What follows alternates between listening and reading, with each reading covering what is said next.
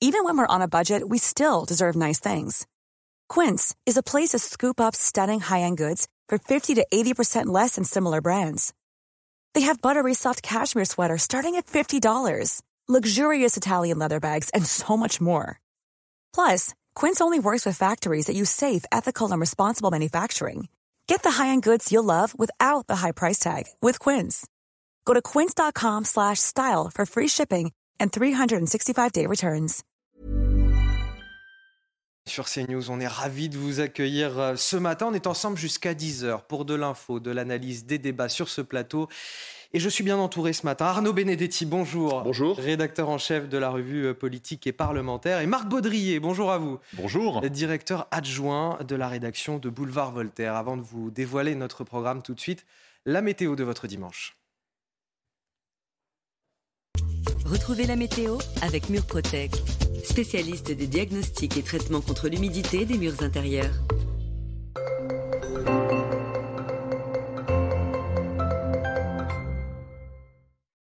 Attention, nuages bas et brouillard dans le nord de la France ce matin. On notera quelques averses résiduelles des côtes bretonnes jusqu'en Alsace, mais ces ondées se dissiperont rapidement à la mi-journée. Les éclaircies parviendront tout de même à s'imposer l'après-midi dans le nord. Sur le reste du territoire, le soleil se montrera généreux avec un ciel bien dégagé, à peine voilé par des bancs de nuages élevés. Seul bémol, tout au sud, attention sur les Pyrénées catalanes, un orage isolé pourrait éclater. Côté température, elles sont fraîches ce matin à l'intérieur du pays, 8 degrés dans le massif central, 9 à Cherbourg et 13 à Nantes.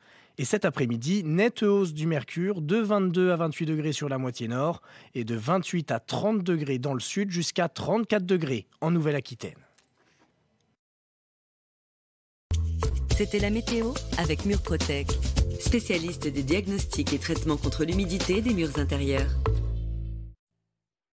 Allez, on commence avec les titres de votre journal de 7 heures. Le dernier voyage d'une reine, le peuple britannique va pouvoir faire ses adieux à Elisabeth II. Son cercueil quitte ce matin le château de Balmoral en Écosse. Ce sera à suivre en direct à partir de 11h sur CNews avec nos envoyés spéciaux. Sa dépouille va d'abord rejoindre Édimbourg avant de regagner Londres. Mardi prochain, nous serons sur place ce matin. Il s'est fait le pourfendeur de la gauche des allocs. Je ne suis pas pour une France du RSA et du chômage. Que n'a-t-il pas dit Fabien Roussel à la fête de l'humanité ce week-end? Malgré le bon sens de cette phrase, ses amis, entre guillemets, de la NUPES lui tombent dessus. Une fissure, peut-être une fracture dans cette alliance opportuniste des partis de gauche. Vous me livrerez votre analyse sur ce plateau. Et puis, nouvelle illustration de notre incapacité à mener une politique migratoire cohérente. Ce campement de migrants plein cœur de ville à Strasbourg, pour lequel la mairie et la préfecture se renvoient la balle aux grandes dames des riverains. Le reportage à suivre dans cette édition. Et on commence donc avec euh, Elisabeth II qui entame aujourd'hui son tout dernier voyage. Trois jours après son décès, le cercueil de la reine quitte le château de Balmoral en Écosse pour rejoindre Édimbourg, la capitale. Les habitants pardon, sont impatients euh, là-bas de pouvoir lui rendre hommage. On le rappelle, Elisabeth II est de sang écossais. Sa dépouille sera ramenée à Londres ensuite mardi soir. On revient tout d'abord sur l'émotion des, des, Écossais, les grandes étapes de ce voyage d'adieu avec le reportage signé Régine Delfour, Charles Baget et Clémence Barbier. Devant le château de Balmoral, au milieu des fleurs et des mots tendres, les enfants et petits-enfants de la reine Elisabeth II remercient le public venu rendre hommage à leur mère. J'ai parlé brièvement à la princesse Anne et j'ai juste parlé des fleurs. Puis le prince Édouard nous a dit merci d'être venu. Ils étaient adorables et les enfants ont parlé à la princesse Eugénie alors ils étaient ravis de lui serrer la main. Je pense qu'ils se souviendront longtemps de ce moment. Toute la journée, Écossais, Britanniques, mais aussi des étrangers ont convergé à Balmoral pour un ultime au revoir à la reine. Quand on a appris en fait que la reine était euh, décédée, on a décidé de changer de parcours et de venir jusqu'ici pour euh, lui rendre hommage. Balmoral, la résidence préférée de la reine où elle aimait tant passer l'été. Ce lieu si emblématique, Marguerite le connaît bien. Elle a travaillé ici aux côtés de la reine pendant plusieurs années. C'était une personne très gentille, très agréable. C'était tout simplement une femme exceptionnelle.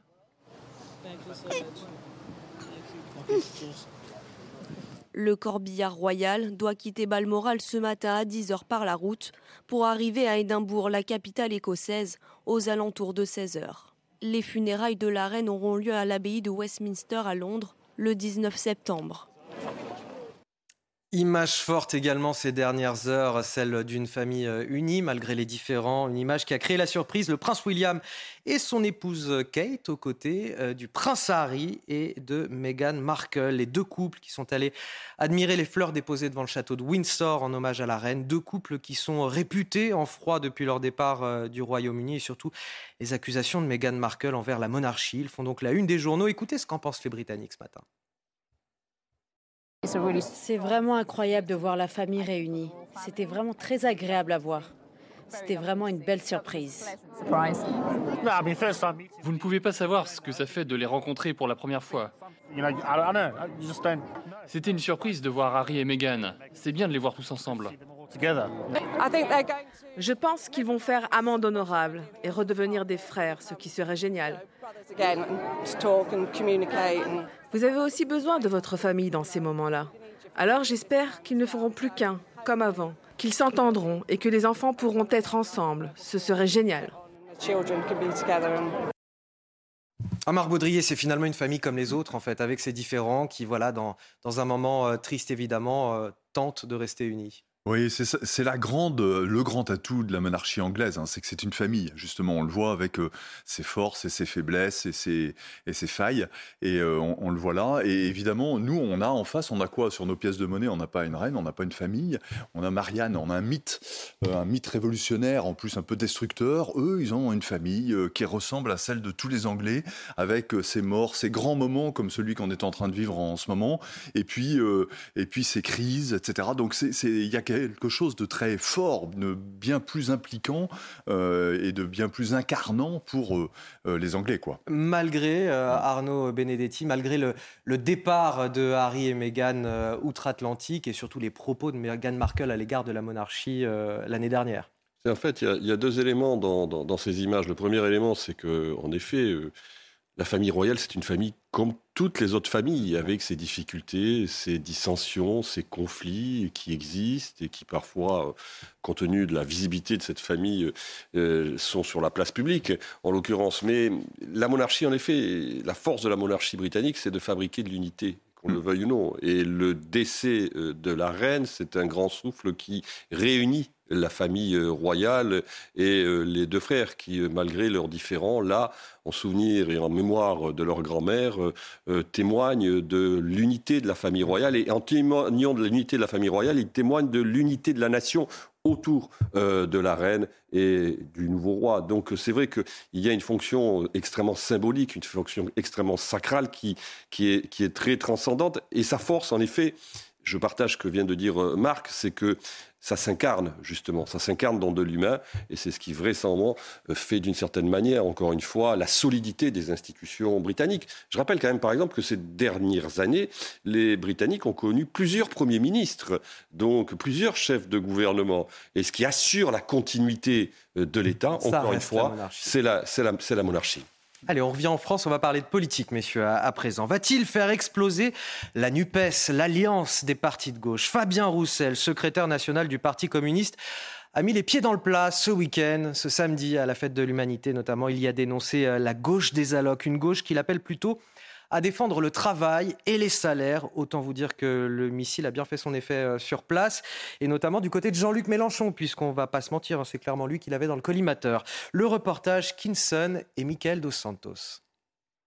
Oui. Fabien Roussel n'en démord pas.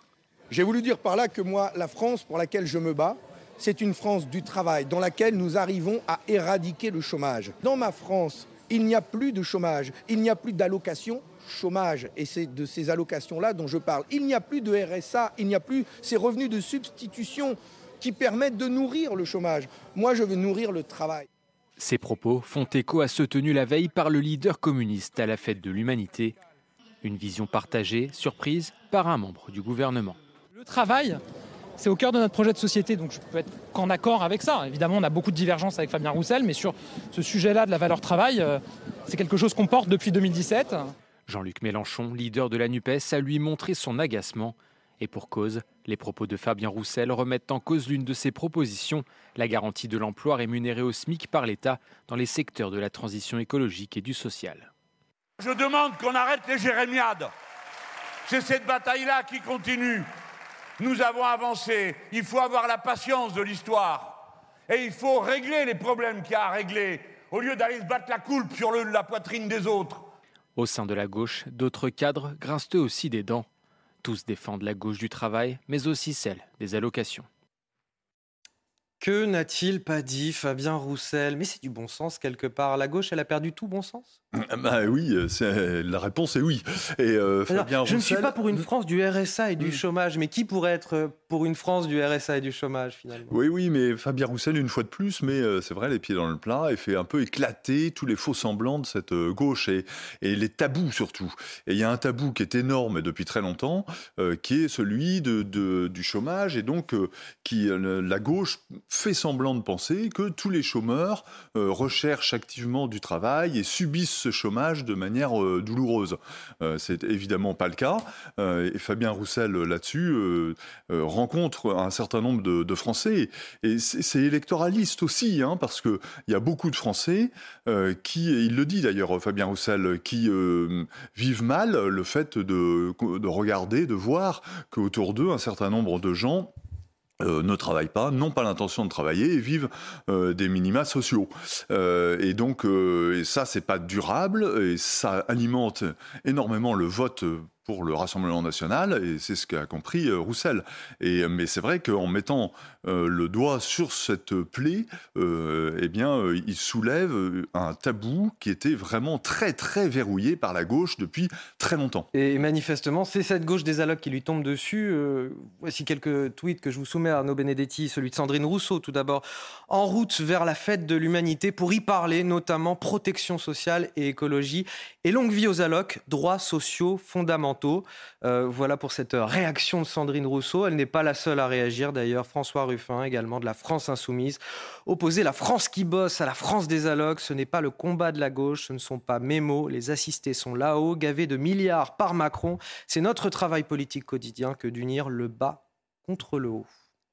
Oui, alors c'est pas la première fois, bien, évidemment, que Fabien Roussel s'oppose euh, à M. Mélenchon. Il faut se souvenir que sur la question du nucléaire ou sur la question de la laïcité, il avait là aussi fait entendre sa musique singulière. Mais là, il touche à un tabou que même les leaders sociaux-démocrates n'avaient pas euh, exprimé avec euh, autant, j'allais dire, d'insistance et de force que qu'il l'a fait euh, il y a maintenant 24 heures. C'est vrai que il y a il est, à la limite, il est cohérent. Hein. Il est cohérent avec les marxistes. Quand on lit les marxistes, les marxistes, ils, Marx, il considérait que le, travail, le travail était constitutif. Le travail était constitutif de l'humanité. Le travail était constitutif de l'homme, et que l'homme ne pouvait avancer que s'il travaillait. Donc, de ce point de vue-là, il tient un discours qui est un discours, qui est un message, qui est un message de gauche.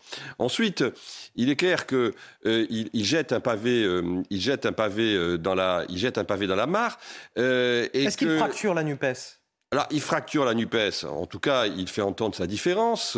Euh, c'est très surprenant que, si vous voulez, on, aurait pu entendre ce discours s'il venait d'un leader social-démocrate classique venant du PS, par exemple. C'est plus surprenant venant du Parti communiste, compte tenu de l'histoire du Parti communiste et compte tenu de l'histoire récente du Parti communiste. Mais euh, il, fracture la NUPES. Mais clairement, la NUPES, aujourd'hui, on le sait très bien, malgré son efficience électorale, euh, c'est l'arbre qui cache la forêt. On sait très bien qu'il y a aujourd'hui, au sein des forces politiques, de gauche un certain nombre de sujets où euh, les, différentes forces de gauche ne s'entendent sur aucun de ces sujets, euh, qu'il s'agisse encore une fois du nucléaire, qu'il s'agisse encore une fois de la laïcité, de la sécurité, ou qu'il s'agisse aujourd'hui de la valeur euh, de la, question de la valeur travail. mais non, mais ça veut dire que monsieur, ça veut dire que monsieur Roussel, il a compris une chose. Il a compris une chose, c'est que les classes populaires ne votent plus pour la gauche, clairement, et qu'il est l'élu d'une circonscription qui est une circonscription où le Rassemblement national fait des scores important. C'est un élu du nord de la France, Monsieur Roussel. Il a entendu l'électorat, euh, notamment des zones périphériques, les zones périphériques qui se sont levées au moment du mouvement des Gilets jaunes. Les gens qui se sont levés au mouvement des Gilets jaunes, c'était pas des chômeurs, la plupart. C'était des gens qui travaillaient, en l'occurrence, qui avaient besoin de prendre leur voiture pour aller travailler. C'était ça la réalité. et c'est à, cette, à cette France, c'est à cette France qu'il s'adresse, parce qu'il a très bien compris que si la gauche veut un jour, éventuellement, être en position de créer les conditions d'une alternance par rapport à la droite ou par rapport à Monsieur Macron, il faudra qu'elle qu'elle arrive à reconquérir les classes populaires. Or, aujourd'hui, les classes populaires, elles votent pour qui? Elles votent pour le Rassemblement national. Quel est le premier parti aujourd'hui ouvrier en France? C'est le Rassemblement national et c'est certainement pas la NUPES et certainement pas la France insoumise. Est-ce qu'il ne voit pas aussi un, Jean-Luc Mélenchon euh, qui euh, est de moins en moins certain de s'être mis en, retrait de la vie politique et qui peut-être a des velléités pour, euh, pour 2027 Est-ce que Fabien Roussel se met en, embuscade et, tire à vue sur Jean-Luc Mélenchon et sur cette mesure, notamment la garantie emploi? C'est quoi exactement cette mesure de, garantie emploi? Alors, qu'il prenne la place de Jean-Luc Mélenchon, je pense pas, parce qu'il n'est est pas en position quand même de, de dominer la NUPES. Euh, Fabien Roussel. Alors certes, mais Jean-Luc Mélenchon était censé ne pas se représenter en 2027. Il aurait pu aussi euh, être une personnalité émergente de la Nupes. Euh, oui, enfin émergente plus qu'émergente, mais non, je pense pas. Je pense que c'est plutôt qu'il essaye d'imprimer sa musique, de se singulariser. et il essaye d'avoir un discours cohérent aussi, de manière pour euh, récupérer un certain nombre de voix et redonner un souffle à la gauche. Et euh, euh, Mélenchon, dans sa proposition dont vous parliez, cette garantie emploi, cette garantie emploi est complètement dingue. C'est vrai que il fait encore une fois de l'État, si vous voulez, le, le comment dire, le dernier recours, euh, et, euh, et, sans, sans euh, prendre en compte absolument le, la moindre critère économique, on embauche tout le monde, quoi, tous ceux qui ont Voilà, une garantie emploi rémunérée au SMIC par l'État dans les secteurs de la transition écologique ou du social pour tout chômeur de longue durée volontaire. Oui, enfin, c'est une forme de fonctionnalisation des chômeurs de longue durée sur euh, des, des, des sujets et des enjeux que M. Mélenchon juge prioritaires, notamment la question de la transition écologique. Et, ce, qui est intéressant en effet, ce qui est intéressant en effet, c'est que euh, M. Roussel s'oppose à cette mesure. C'est assez intéressant parce qu'on aurait pu penser là, en l'occurrence, qu'il y avait, disons, un, un, motif de consensus entre euh, le leader communiste et le leader de la France insoumise. Non. Donc c'est pour ça que les déclarations de Roussel sont des déclarations qui, de ce point de vue-là, me paraissent importantes. À gauche, parce qu'elle crée quand même un débat qui jusqu'à présent n'existait pas, y compris même au sein du Parti socialiste. En pleine fête de l'UMA, le Parti socialiste euh, était beaucoup plus hypocrite. Le Parti socialiste pouvait le penser, mais surtout ne pas le dire. Là, d'une certaine manière, il transgresse et il, casse une forme de tabou à gauche et que ça vienne du Parti communiste. En effet, c'est assez, assez surprenant. On va passer à la rentrée politique de, Marine Le Pen maintenant. Elle va faire aujourd'hui euh, sa traditionnelle allocution à la braderie euh, des Nains Beaumont, son fief du Pas-de-Calais. Elle a beau avoir laissé sa couronne de président du Rassemblement national elle reste au centre du jeu, puisque concrètement, elle dirige les parlementaires de son parti, les 89 députés RN à l'Assemblée nationale, avec un défi, celui finalement aujourd'hui de se frotter à l'exercice du pouvoir avant de se préparer à la prise du pouvoir réellement. D'ailleurs, on voit qu'après un été sans faute quelque part pour le Rassemblement national, Marine Le Pen se garde bien de dire maintenant euh, qu'elle aussi ne va pas se présenter en 2027, contrairement à ce qu'elle a pu dire euh, plus tôt. À votre avis, elle garde elle aussi 2027 euh, en ligne de mire? Ah oui, c'est certain. C'est certain. Euh, elle avait semblé prendre du recul et laisser le défi de 2027 à d'autres, euh, juste après la campagne, juste avant aussi. Euh, aujourd'hui, ça paraît beaucoup moins certain. Elle se met un petit peu en retrait, elle se concentre sur l'Assemblée nationale, mais on voit bien qu'elle peut, euh, qu'elle garde en, tête et elle se positionne en tout cas pour rebondir vers une campagne électorale. C'est une campagne présidentielle. Dire, elle est dans la situation idéale pour ça. pourquoi? Parce qu'elle aura combattu sur les thèmes principaux euh, de, la, de la législature. Euh, elle aura un groupe qui aura joué un rôle très malin, très responsable et donc qui correspond à un programme gouvernemental et à une situation dans laquelle il, pourrait se trouver. Elle, a un, travail de respectabilité qui a vraiment réussi. Donc c'est vrai qu'on voit mal comment elle pourrait abandonner, elle a tout à fait l'âge pour se présenter, on voit mal comment elle pourrait abandonner cette carte. Alors, avant de vous donner la parole, Arnaud Benedetti, tout de suite à 7h15, le rappel de l'actualité, c'est avec vous. Elisa Lukavski, bonjour. 2000 km de territoire repris en septembre par l'armée ukrainienne, c'est ce qu'a annoncé le président Zelensky hier dans un message vidéo. Début septembre, l'armée ukrainienne a, d'abord annoncé une, une contre-offensive dans le sud avant de réaliser cette semaine une percée surprise et éclair des lignes russes dans le nord-est du pays, notamment dans la région de Kharkiv. Un carnage climatique. Voilà comment le secrétaire général des Nations Unies, Antonio Guterres, a qualifié la situation au Pakistan après les inondations qui ont dévasté le pays. Je n'ai pas de mots pour décrire ce que j'ai vu aujourd'hui, a-t-il déclaré. Près de 1400 personnes ont péri hein, depuis juin dans ces inondations causées par des pluies de mousson torrentielles dont l'intensité est accrue par le réchauffement climatique. Un tiers du pays, une zone de la taille du Royaume-Uni, a été recouvert par les eaux. Et puis du foot avec la suite de la septième journée de Ligue 1. Victoire à minima du PSG hier face à Brest 1-0. But signé Neymar à la demi-heure de jeu. Les Parisiens qui ont pu compter sur leur gardien euh, Gianluigi Donnarumma qui a arrêté un penalty à la 70e minute. Le PSG qui reprend la tête du championnat à euh, Lens et est à égalité de points avec l'OM. Deuxième, le plein de confiance avant le déplacement en Israël pour la deuxième journée de phase de groupe de Ligue des Champions. Ça sera mercredi. Et on parlait de la rentrée de Marine Le Pen à Hénin-Beaumont aujourd'hui, où elle va prendre euh, la parole. Arnaud Benedetti, le plan de bataille hein, du Rassemblement national désormais, c'est d'être une opposition on va dire responsable, constructive en tout cas, d'apparaître comme telle. Est-ce que c'est la bonne stratégie pour le Rassemblement national? Alors on est vraiment dans le début de législature et on va voir comment euh, les événements extérieurs à la vie parlementaire vont peser sur euh, les prises de position parlementaires euh, du groupe parlementaire RN qui, faut-il le rappeler, est le premier groupe d'opposition quantitativement à l'Assemblée nationale. Donc l'Assemblée nationale n'est pas, si vous voulez, une enceinte qui est en dehors de la société. On verra la façon dont, encore une fois, le groupe va, va fonctionner, va opérer par rapport au texte du gouvernement. Et pour l'instant, clairement, c'est vrai que l'entrée en matière dans cette 16e législature du, Rassemblement national, c'est d'essayer euh, de parachever l'entreprise de dédiabolisation ou l'entreprise de banalisation euh, du Rassemblement national à travers une opposition qui se veut en effet constructive.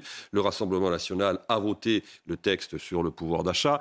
Euh, il l'a fait alors que, par exemple, la NUPES et notamment la France insoumise ne l'a pas fait. on voit bien qu'il y a là un contraste en termes de comportement collectif qui fait sens pour le Rassemblement national. Ensuite, euh, euh, encore une fois, euh, il y a des textes où on peut considérer que le Rassemblement national va certainement avoir une position qui sera une position d'opposition beaucoup plus dure. Je pense notamment sur la question budgétaire ou même sur le texte à venir, s'il vient, sur l'immigration. Donc on verra, on verra cette évolution au fur et à mesure de, déroulé de cette législature. Dans le reste de l'actualité, un, camp de migrants à, Strasbourg, un campement au centre d'une querelle entre la mairie et la préfecture. Les deux parties se renvoient la balle et se reprochent leur inaction. Un classique, j'ai envie de dire, un petit jeu qui exaspère d'ailleurs les Strasbourgeois, alors que ces campements étaient déjà présents depuis plusieurs mois dans la ville. Les détails avec Sophia Dolé. Dans ce campement situé en plein centre de Strasbourg, une centaine de migrants vit entassés dans des tentes, parmi lesquels une quarantaine d'enfants.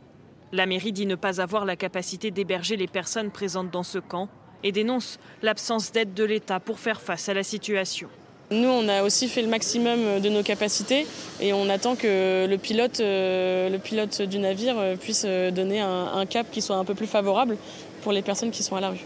Une accusation retoquée par la préfecture du Bas-Rhin. Elle rappelle que c'est à la mairie, propriétaire du terrain, de faire la demande d'évacuation à la justice. La préfète plaide pour des relogements au cas par cas. Selon elle, les deux tiers des personnes du camp sont en situation irrégulière. Ce que j'ai demandé à la maire, c'est de saisir euh, la juridiction administrative, en l'occurrence le tribunal administratif, pour obtenir une décision et l'État procédera à la mise à l'abri euh, de ces personnes en fonction de leur situation administrative.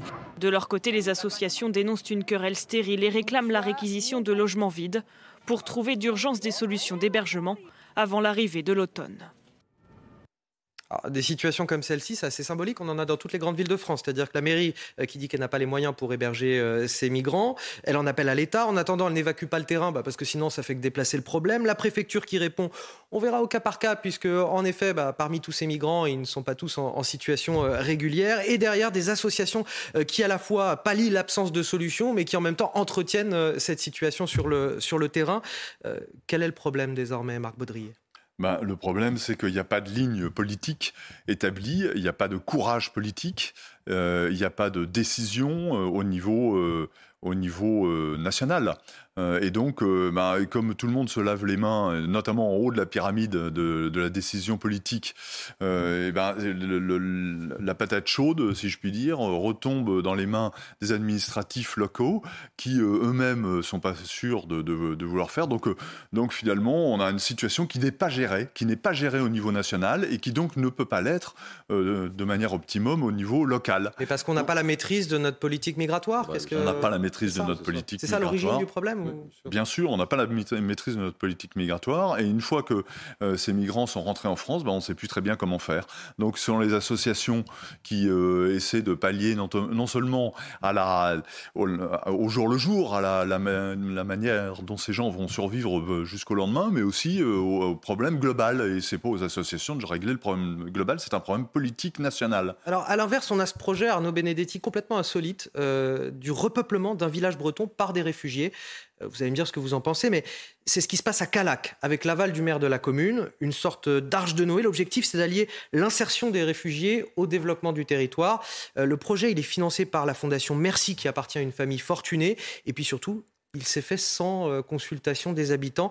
Est-ce que c'est un projet réaliste Est-ce qu'on peut décréter comme ça le vivre ensemble? Écoutez, moi je ne sais pas parce que je ne connais pas la situation locale. Ce que j'entends, c'est que l'initiative du maire, manifestement sur le terrain, ne semble pas faire euh, l'unanimité en l'occurrence. Mais pour revenir quand même juste deux secondes au sujet bien précédent, sûr, c'est lié. Ce qui, est, ce qui est important, c'est bien de comprendre que nous payons des décennies de non-maîtrise de nos politiques euh, migratoires. Et nous le payons au prix fort. Et ces images, en effet, elles sont choquantes parce que ce sont des images où on voit bien qu'il y a quand même des gens qui ne sont pas accueillis dans des conditions qui sont dignes d'un grand pays, en l'occurrence. Mais on voit aussi que derrière euh, ces images, il y a une bataille qui se joue entre la collectivité, Strasbourg, ville de gauche, et l'État qui, euh, lui, finalement, dit, j'entendais la préfète, au maire de prendre ses responsabilités en saisissant les juridictions compétentes. Mais enfin, en tout ça, traduit le fait que in fine, l'État n'est plus aujourd'hui en mesure euh, d'assurer euh, finalement la, politique migratoire du pays, ce qui est un vrai problème, et c'est un sujet qui est vieux euh, et qui traverse la scène politique depuis là aussi de très nombreuses décennies et qui exaspère une grande partie de nos concitoyens. Allez, messieurs, vous allez rester euh, avec moi sur ce plateau. On va marquer une courte pause. On revient dans un instant pour un nouveau journal. On évoquera euh, l'enfer du crack à Paris, euh, les riverains de la porte de la Villette qui vivent un véritable cauchemar. Notre reportage en immersion à suivre et on en discutera sur ce plateau.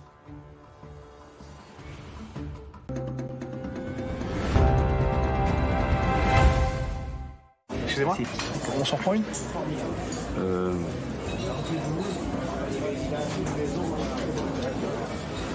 Non, c'est bon. Ça marchait pas. Ça va, papa Ça va, mon fils Ça, c'est la pire des choses.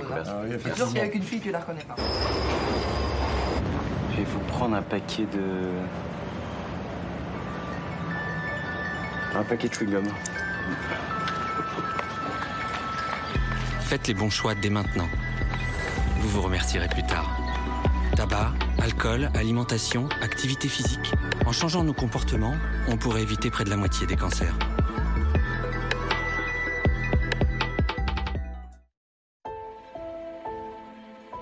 Le voyage est une page blanche.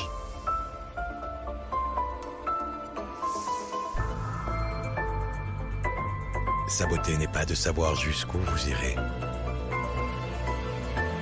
mais ce qui vous fait avancer. Nouvelle DS7, le raffinement pour seul guide. Découvrez Nouvelle DS7 dans votre DS Store. Prenez rendez-vous sur dsautomobile.fr. Conto, c'est la solution simple et efficace pour créer votre entreprise. Rédigez vos statuts, déposez votre capital, ouvrez votre compte pro et démarrez votre activité. Créez votre entreprise sur conto.com. Si l'on aime tant le goût intense et fruité du véritable parmesan, c'est d'abord parce que ce fromage est produit avec un savoureux lait du terroir. il a besoin de se reposer. Mais au 12e mois d'affinage, toutes les meules sont contrôlées. Jeune et délicat, affiné 24 mois, 40 mois ou plus encore. Parmigiano Reggiano, le vrai, l'unique. Certains pensent que le métavers n'est qu'un monde virtuel. Un jour, cet amphi sera créé avec du code Même si leur présence est virtuelle, ce que ces étudiants apprennent est bien réel. Les chirurgiens pourront s'entraîner autant que nécessaire dans le métavers avant d'opérer de vrais patients. Même s'ils ne sont pas vraiment revenus en 32 avant notre ère, ces étudiants peuvent écouter Marc-Antoine débattre dans la Rome antique. Même si le métavers est virtuel, son impact sera réel.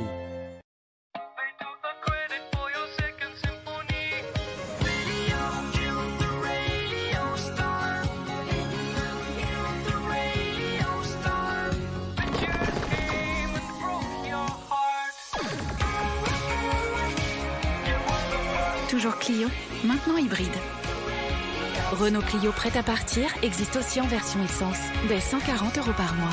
Portes ouvertes du 15 au 19 septembre.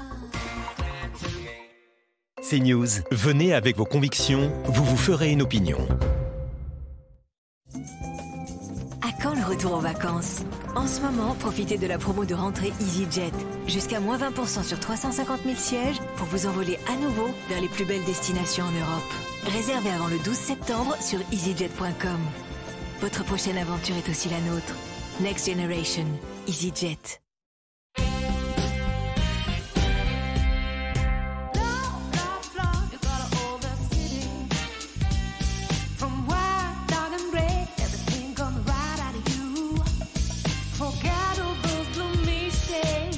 La vie est plus belle en couleur. Citroën C3 est à partir de 199 euros par mois sans apport. Avec garantie et assistance offerte pendant 4 ans. En ce moment, découvrez Citroën C3L, édition limitée. Portes ouvertes du 16 au 19 septembre. Écran. Fatigue. Allergie. Pollution. Stop. La nouvelle formule des gouttes Inoxa hydrate, protège, soulage et embellit vos yeux. Dispositif médical sans ordonnance, pas avant 15 ans. Demandez conseil à votre pharmacien. Inoxa, vos yeux sont précieux. Si l'on aime tant le goût intense et fruité du véritable parmesan, c'est d'abord parce que ce fromage est produit avec un savoureux lait du terroir. Il a besoin de se reposer. Mais au 12e mois d'affinage, toutes les meules sont contrôlées. Jeune et délicat, affiné 24 mois, 40 mois ou plus encore. Parmigiano Reggiano, le vrai, l'unique. Vous aussi profitez du confort Emma avec notre fameux matelas, nos lits ou nos oreillers. Vous verrez, vous allez adorer. Commandez vite nos produits sur emma.fr.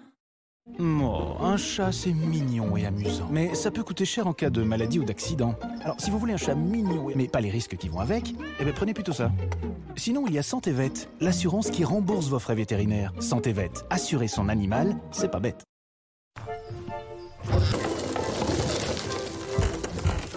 Lotus sans tube est le seul papier toilette sans tube. C'est 140 tubes en moins. Par foyer, par an. Lotus sans tube. Un petit geste pour moins de déchets. Avec Perco, revivez pleinement en prenant soin de votre dos. Grâce à ses tenseurs, ce t-shirt redresse votre dos, renforce vos muscles et soulage vos douleurs en restant invisible sous vos vêtements. Découvrez nos offres sur perco.com. Perco, libérez votre dos. Dispositif médical. Petite douche tranquille ou pépoude à moins d'un euro. Qu'est-ce qu'on mange ce soir? Des pâtes? Les petits plats dans les grands et pour pas cher. On connaît les bons plans maintenant. C'est quand même super de pouvoir se faire plaisir. Pour continuer à vivre en se faisant plaisir, chez Carrefour, on vous propose jusqu'à 1000 produits du quotidien à moins d'un euro. C'est ça le défi anti-inflation. On a tous trop meilleur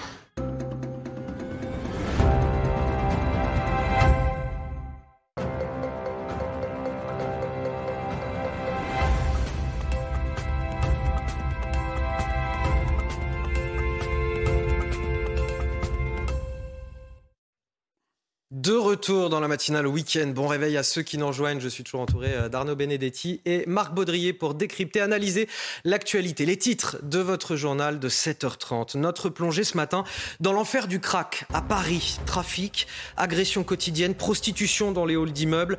Les riverains de la porte de la Villette vivent un cauchemar. Un cauchemar face auquel les pouvoirs publics restent impuissants. Cette situation ne peut pas durer plus de quelques jours, disait Gérald Darmanin, le ministre de l'Intérieur.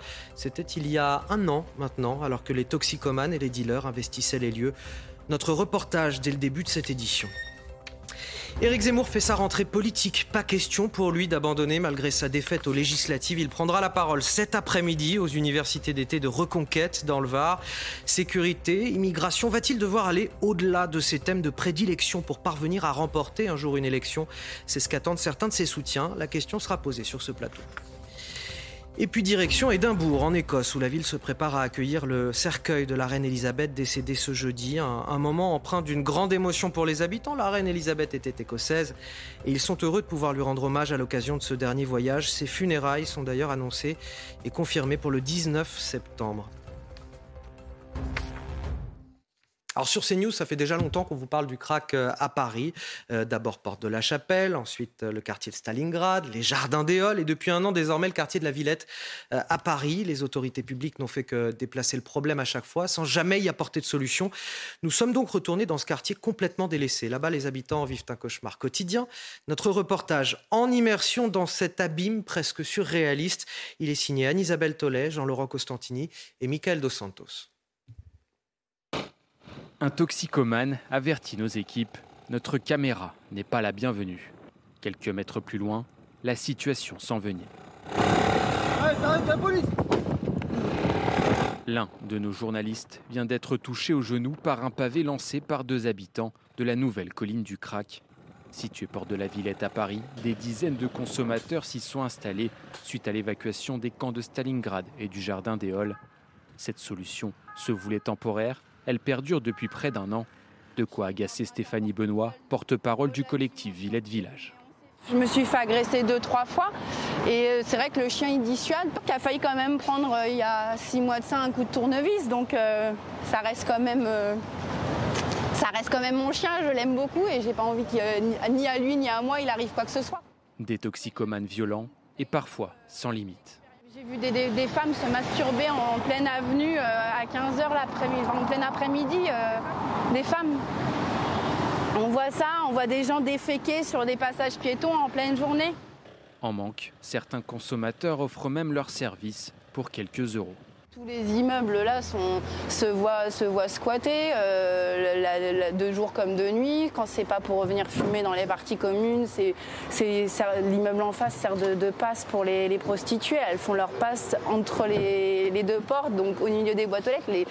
C'est-à-dire que les habitants sont obligés de passer euh, au même endroit. Bouteilles en verre et seringues au sol visibles en plein jour. Vol de voitures, hurlements et bagarres la nuit. Les habitants de la Villette et des villes voisines comme Pantin et Aubervilliers vivent un véritable enfer. Par sécurité, certains rallongent leur trajet pour éviter la colline du Crac. D'autres fuient tout simplement le quartier. La bagagerie qui est là depuis 29 ans et qui lui euh, bah, cède son bail là. Beaucoup de riverains espèrent voir la colline du Crac disparaître d'ici un an. Une promesse faite par le ministre de l'Intérieur, Gérald Darmanin. Arnaud Benedetti, cet euh, abîme, ce monde parallèle, littéralement, en plein cœur euh, de Paris, alors aux portes de Paris plutôt, mais euh, voilà, on s'imagine euh, élever un enfant dans de telles conditions. Là, on n'a pas vu cet exemple-là, mais on peut imaginer qu'il y a aussi des familles dans ce quartier, et des familles qui sont littéralement abandonnées par les pouvoirs publics. Bah, c'est glauque d'abord, c'est sordide évidemment, c'est une espèce de décor euh, à la Samuel Beckett, vous savez, ce- cet écrivain euh, irlandais euh, de, pièces de, théâtre. C'est- absolument euh, incroyable, c'est-à-dire que c'est encore une fois la traduction et le témoignage de l'impuissance de l'État à assumer ses responsabilités. Vous avez un ministre de l'Intérieur qui, il y a un an, qui nous dit euh, que le problème sera résolu, et un an plus tard, euh, le problème non seulement n'est pas résolu, mais manifestement la Et situation... il a reporté la résolution du problème à un an plus tard, là encore, encore, hein, encore euh, empiré. Donc si l'État n'est pas capable de résoudre ce type de situation, on peut se poser la question euh, de, de, de- de l'utilité de l'État sur d'autres sur d'autres sur d'autres sujets. C'est terrible parce que ces images finalement elles traduisent notre incapacité. L'incapacité des responsables. Je ne sais pas comment les responsables, quand ils voient ces images, se posent la question de leur propre responsabilité. Alors je sais que c'est certainement très compliqué de résoudre ce type de problème, mais il n'en demeure pas moins quand même que si un État comme la France n'est pas en mesure de résoudre ce type de situation, ça pose problème, ça pose question. ah, et ces questions, elles sont légitimes. j'oublie Gérald Darmanin Et qui pour- va non, mais au-delà de Gérald, au-delà de Gérald Darmanin, euh, au-delà de Gérald. Darmanin, le problème c'est pas Gérald. Darmanin, ce problème, j'allais dire, c'est encore une fois la responsabilité de l'État en, en tant qu'entité. Euh, et on voit qu'il y a des gens qui euh, vivent dans cette, qui vivent dans ces quartiers. Euh, cette dame qui est porte-parole de- de cette association, cela fait maintenant euh, des mois qu'elle alerte les pouvoirs publics en disant que pour les riverains, cette situation n'est plus tenable et que finalement, rien n'a été fait. Alors, on est, on la même chose que les jardins des On ne fait que, déplacer, on ne fait, on ne fait. La seule, la seule chose que sont capables de faire les pouvoirs publics dans cette affaire, c'est de déplacer le problème à chaque fois, géographiquement. Mais ils sont incapables de le résoudre. Donc en effet, c'est quand même un, vrai sujet. Marc Baudrier. Oui, c'est vrai que c'est. Enfin, d'abord, c'est une vision de l'enfer, hein, franchement. Euh, euh, pauvres riverains, euh, pauvres gens aussi, ils sont embarqués là-dedans. Enfin, bref. Et, et, ça donne, c'est vrai, une image de, de l'incapacité de l'État à un point incroyable. Comment se fait-il que, au bout d'un an, on n'ait pas trouvé de solution pour, pour ça? Il faut.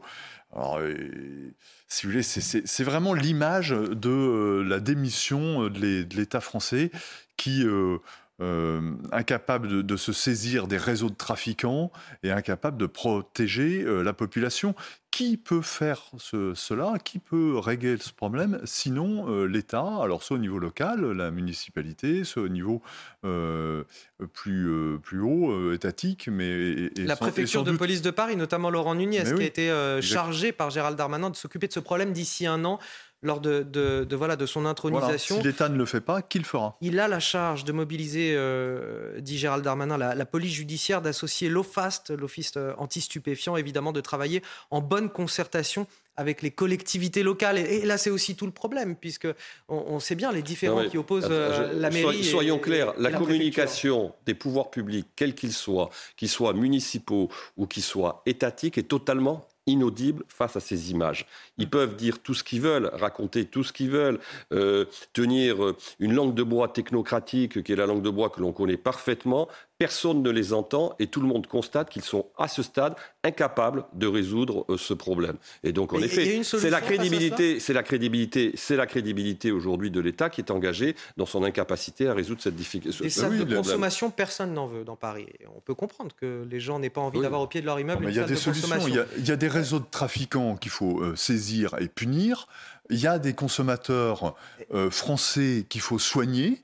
Voilà, il y a des, euh, des immigrés illégaux qu'il faut raccompagner vers leur euh, pays d'origine, qui sont impliqués dans tous ces trafics, on le sait.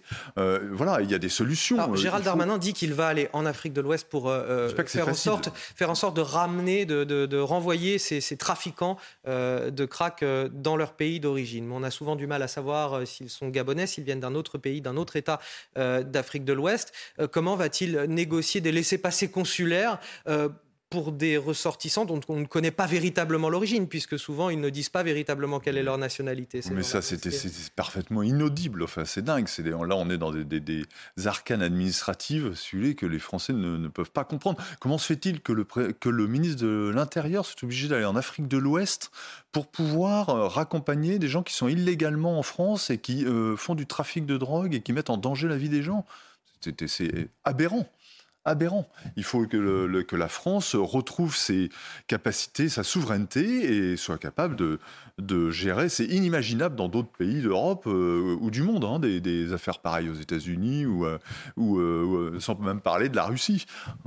dans le reste de l'actualité, trois mois après la défaite d'Éric Zemmour aux législatives, son mouvement Reconquête tient son université d'été dans le Var. Ça se passe à Avignon-sur-Verdon. Ses soutiens y croient encore, à condition qu'Éric Zemmour sorte aussi de ses thèmes de prédilection. C'est ce qu'attendent certains, qu'il élargisse finalement sa proposition politique au-delà de la sécurité et de l'immigration. Éric Zemmour, qui prononcera d'ailleurs cet après-midi euh, son premier discours de rentrée. Je vous propose d'écouter Stanislas Rigaud, président de Génération Z. Les militants et les cadres sont extrêmement motivés. Pourquoi? Pour deux raisons très simples. La première, je crois, euh, c'est que tout l'été qui vient de se dérouler nous a donné raison, a donné raison à Éric Zemmour sur tout un tas de thématiques, que ce soit l'école, euh, la situation dans les hôpitaux, l'insécurité, l'immigration de masse. Et la deuxième raison, elle est très simple, c'est que nos militants euh, sont convaincus d'être dans le bon camp, d'être euh, avec la bonne personne, à savoir Éric Zemmour, pour défendre leurs idées.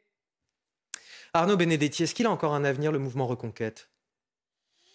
C'est compliqué parce que si vous voulez, euh, il est, il est, quand même rentré dans une forme de traversée du désert, d'autant plus qu'il n'y a pas d'élection. Il n'y a pas d'élection proche. Les prochaines élections sont les élections européennes. Donc il va falloir qu'il arrive à, à remplir l'espace médiatique, euh, à créer une offre politique euh, dans cet espace médiatique et à continuer à, à susciter une forme d'intérêt. Et dans ce cadre-là, est-ce qu'il ne faut pas justement qu'il élargisse Ensuite, ensuite, ensuite, la difficulté pour Éric Zemmour, c'est qu'il avait quand même parié sur l'effondrement du Rassemblement national et que les résultats des élections législatives et également le résultat de l'élection présidentielle ont démontré que le Rassemblement national occupait une partie de l'espace politique qu'il entend occuper.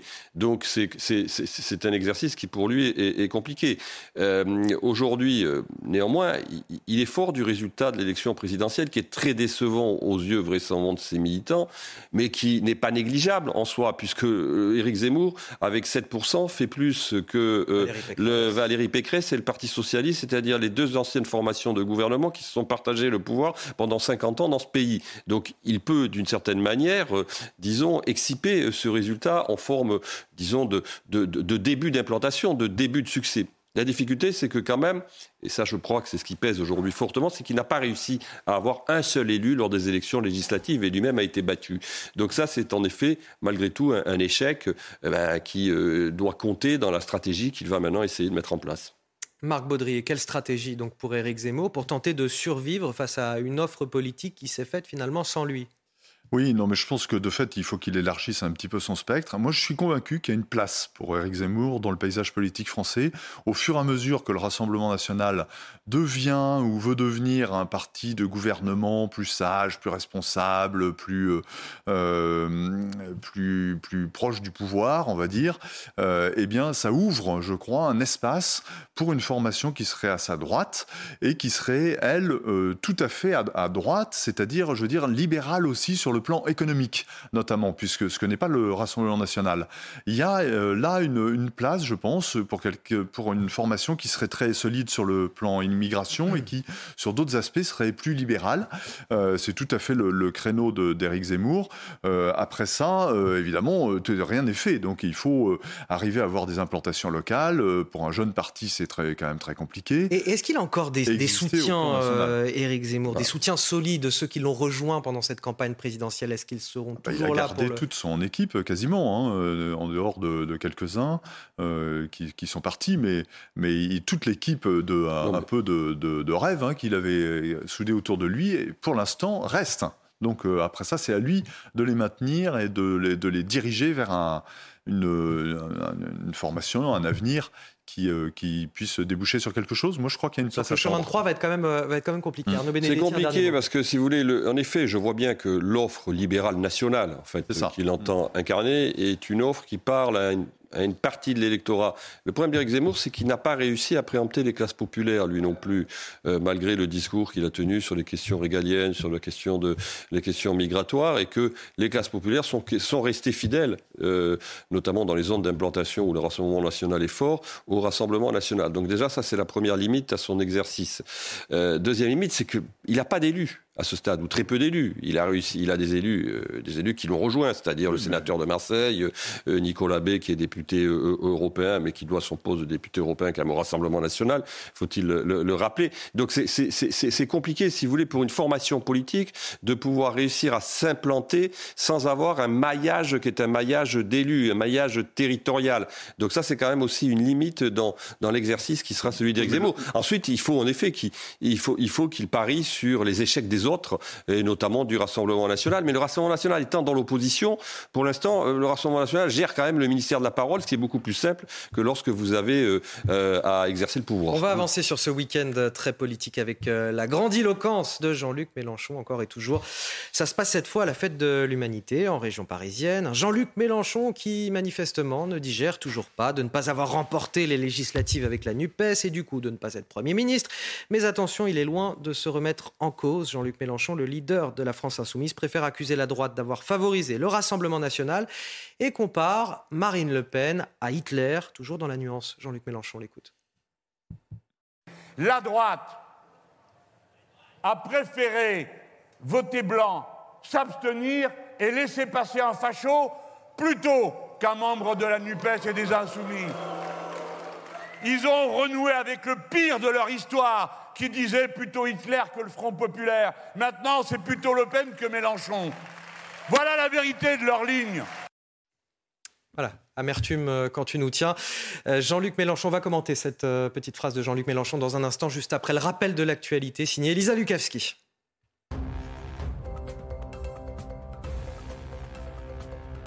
C'est une première depuis euh, mars 2020. Les princes William et Harry sont hier apparus avec leurs épouses respectives Kate et Meghan. Ils ont créé la surprise en partageant un bain de foule hein, près du château de Windsor pour rendre hommage à Elisabeth II dont les funérailles auront lieu le 19 septembre.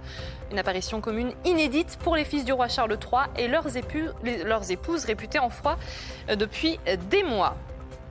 Je demande qu'on arrête les jérémiades sur la NUPES. Voilà ce qu'a déclaré Jean-Luc Mélenchon hier à la fête de l'humanité dans, l'Essonne. Après six ans d'absence à ce rendez-vous, l'ex-candidat de la France insoumise à la présidentielle a répondu au communiste Fabien Roussel et à l'insoumis François Ruffin qui ont tous deux regretté que la coalition n'ait pas reconquis les classes populaires. Et puis du sport avec de la Formule 1, le Grand Prix d'Italie. Comme en 2019, c'est le monégasque Charles Leclerc qui partira en pole position cet après-midi à Monza. Le pilote Ferrari tentera de réussir à nouveau le doublé pole position victoire qu'il avait déjà signé il y a trois ans devant les Tifosi. Le leader du championnat, Max Verstappen, sur Red Bull, a lui été pénalisé. Il s'élancera en septième position. Départ à 15h et c'est à suivre sur Canal+.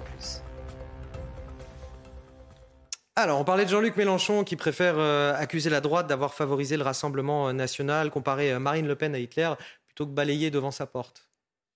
Alors d'abord, comparaison n'est pas raison, manifestement, là en l'occurrence sur le plan historique. Et ensuite, si vous voulez, mais bon, c'est compréhensible du point de vue de Jean-Luc Mélenchon. C'est qu'il sait très bien que finalement, ce qu'il appelle ou ce qu'il fantasme comme le combat antifasciste, c'est le meilleur moyen de créer les conditions de l'unité euh, au sein de sa force euh, politique. C'est-à-dire qu'on voit bien qu'il y a aujourd'hui des sujets de divergence euh, à gauche. On l'a vu encore avec les déclarations de M. Roussel. Quand vous voulez réactiver une unité autour de vous lorsque cette unité est fragilisée, eh bien, vous désignez un adversaire commun. Et l'adversaire commun, c'est et l'adversaire commun, c'est Marine Le Pen qui est rediabolisée par la sémantique de Jean-Luc Mélenchon. Le problème qu'il faut, la question que doit se poser M. Mélenchon, c'est finalement l'efficacité euh, de cette, euh, j'allais dire, de cette stratégie qui manifestement aujourd'hui euh, est une stratégie qui ne semble pas retenir l'assentiment des Français, puisque les Français ont quand même envoyé 89 députés du Rassemblement national à l'Assemblée nationale, ce qui devrait poser question. Marc Baudrier. Oui, fabriquer du fascisme pour pouvoir se draper dans les oripeaux de la résistance, c'est quand même une méthode extrêmement, euh, d'abord euh, malhonnête, ensuite extrêmement facile, et troisièmement extrêmement usée, puisque ça fait quand même 30 ou 40 ans que que Mélenchon et ses amis la servent. Donc euh, bon, euh, ça va pas. Je suis pas sûr que ça renverse l'opinion euh, tout, de suite. Les Français sont passés au-delà, et c'est vrai que bon, il essaye de ressusciter un clivage très dur qui le qui le sert. Bon, je pense que c'est vraiment, honnêtement, ça appartient au passé, la méthode et les mots. Hmm. Allez, on va terminer sur le dernier voyage qui débute aujourd'hui pour la reine Elisabeth. Son cercueil va quitter tout à l'heure le château de Balmoral en Écosse, là où la reine est décédée ce jeudi. Ce sera à suivre en, direct à, 11h sur CNews.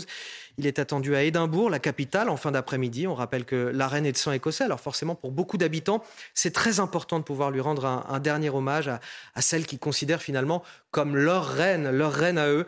Les préparatifs en images avec Maureen Vidal et Clémence Barbier. Dernier préparatif devant la cathédrale Saint-Gilles à Édimbourg. L'arrivée du cercueil de la reine Elisabeth II est très attendue par les Écossais. C'est très émouvant, c'est formidable qu'elle vienne ici pour que tout le monde puisse lui rendre hommage si haut au nord. Car quand on pense à la reine, on pense à elle à Londres. C'est donc agréable pour les Écossais de pouvoir faire un dernier adieu à leur reine. C'est intéressant et historique d'assister au début de ce trajet de Balmoral à Édimbourg. Dès son arrivée, le cercueil passera par Holyrood House, le palais officiel de la monarchie à Édimbourg. Puis la dépouille sera portée le lendemain en procession par le Royal Mile, une route principale menant à la cathédrale. Tout d'abord, je pense qu'elle aurait voulu mourir à Balmoral, parce que l'Écosse était l'un de ses endroits préférés. Et je pense que c'est génial qu'elle vienne à la cathédrale Saint-Gilles, et j'espère que les gens pourront passer devant son corps et lui rendre hommage. Les Écossais pourront rendre hommage à leur reine pendant un peu plus de 24 heures. avant que le cercueil ne soit transféré à Londres mardi. Elisabeth II, la disparition d'un symbole qui va aussi entraîner des changements très concrets pour euh, les Britanniques dans leur vie quotidienne. Celui qu'on a pu entendre dès jeudi, le premier changement, c'est l'hymne qui est passé de God Save the Queen à God Save the King. Mais il y en a encore bien d'autres changements euh, à venir. C'est ce que nous explique notre envoyé spécial à Londres, Florian Tardif. Le premier changement dans la vie euh, du quotidien pour les Britanniques, c'est lorsqu'ils vont se rendre à un distributeur comme celui-ci et qu'ils vont euh, retirer euh, de l'argent. Vous voyez ces billets de banque à l'effigie de la reine d'Angleterre. Il y a 4,5 milliards de billets de banque en circulation actuellement au Royaume-Uni. L'ensemble de ces billets vont être remplacés pour illustrer le nouveau roi d'Angleterre, Charles III. Cela pourrait prendre des années puisqu'en 1952, lorsque la reine a accédé au trône, il il avait fallu attendre 8 ans euh, pour que les premières pièces de monnaie à l'effigie euh, de la reine soient mises en circulation. Nous sommes à présent chez un buraliste et parmi les changements euh, conséquents qui vont avoir lieu dans les tout prochains mois ici au Royaume-Uni, les timbres, ils vont euh, tous devoir être changés. Actuellement, ils sont toujours à l'effigie euh, de la reine Elisabeth II et ces timbres que vous voyez actuellement à l'écran ne seront plus valides à partir de fin janvier 2023. De nouveaux timbres vont être distribués progressivement dans le pays à l'effigie de Charles III. Nous vous parlions à l'instant euh, des timbres. Autre changement conséquent euh, sur toutes les boîtes aux lettres du Royaume-Uni. Vous voyez ces initiales E, 2, R, Elisabeth II, Regina. Elles devront être remplacées par C, 3, R, Charles 3, Rex. Dernier changement ici qui prendra certainement plusieurs semaines, voire plusieurs mois. L'ensemble des bâtiments publics où il y a marqué Her Majesty, le pronom féminin sera changé par le pronom euh, masculin His Majesty, comme ici sur la façade de ce théâtre londonien où Her Majesty's Theatre sera changé par His Majesty's Theatre. Et on finit avec du foot, la victoire de Marseille face à Lille. Regardez votre programme avec Sector, montre connectée pour hommes. Sector, no limits.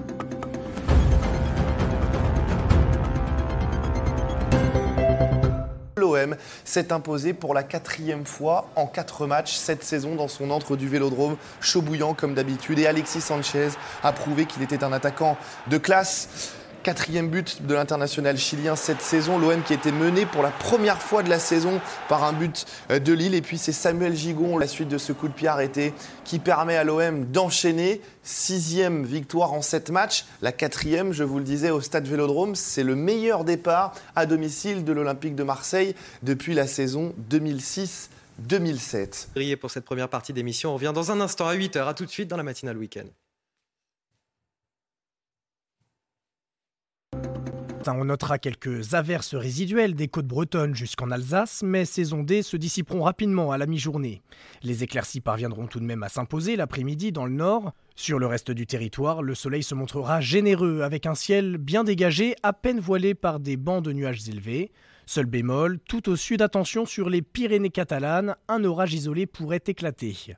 Côté température, elles sont fraîches ce matin à l'intérieur du pays, 8 degrés dans le massif central, 9 à Cherbourg et 13 à Nantes. Et cet après-midi, nette hausse du mercure de 22 à 28 degrés sur la moitié nord et de 28 à 30 degrés dans le sud jusqu'à 34 degrés en Nouvelle-Aquitaine. C'était la météo avec Murprotec, spécialiste des diagnostics et traitements contre l'humidité des murs intérieurs.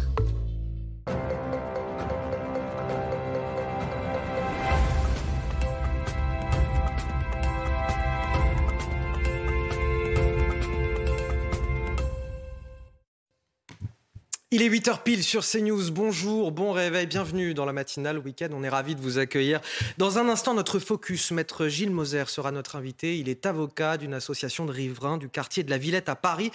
Et vous allez tout de suite comprendre pourquoi avec les titres de votre édition. Puisqu'on vous emmène ce matin euh, dans l'enfer du crack, à Paris, trafic, agression quotidienne, prostitution dans les halls d'immeubles. Les habitants de la Porte de la Villette vivent un cauchemar, un cauchemar face auquel les pouvoirs publics restent impuissants. Cette situation ne peut pas durer plus de quelques jours, disait Gérald Darmanin, le ministre de l'Intérieur. C'était il y a un an maintenant, alors que les toxicomanes et les dealers investissaient les lieux. Notre reportage dès le début de cette édition. Le dernier voyage d'une reine, le peuple britannique va pouvoir faire ses adieux à Elisabeth II. Son cercueil quitte ce matin le château de Balmoral en Écosse. Ce sera à suivre en direct sur CNews à partir de 11h. Sa dépouille va d'abord rejoindre Édimbourg avant de regagner Londres mardi prochain. Nous serons sur place ce matin. Il s'est fait le pourfendeur de la gauche des allocs. Je ne suis pas pour une France du RSA et du chômage. Que n'a-t-il pas dit Fabien Roussel à la fête de l'humanité ce week-end? Malgré le bon sens de cette phrase, ses amis, entre guillemets, de la NUPES lui tombent dessus. Une fissure, peut-être une fracture dans cette alliance euh, opportuniste des partis de gauche. Vous me livrerez votre analyse en plateau. Ça fait longtemps qu'on vous parle de ce problème sur CNews, l'enfer du crack à Paris. D'abord la porte de la Chapelle, puis ensuite euh, la place Stalingrad, suivi des jardins des Halles et désormais euh, la porte de la Villette, euh, toujours à, Paris. Les autorités publiques n'ont fait que déplacer le problème à chaque fois sans y trouver de solution pérenne. Nous sommes donc retournés dans ce quartier complètement délaissé par les pouvoirs publics. Là-bas, les habitants vivent un cauchemar quotidien. Écoutez un extrait de ce reportage avec le témoignage édifiant d'une habitante. Il est recueilli par Anne-Isabelle Tollet, Jean-Laurent Costantini et Michael Dos Santos. Je me suis fait agresser deux, trois fois.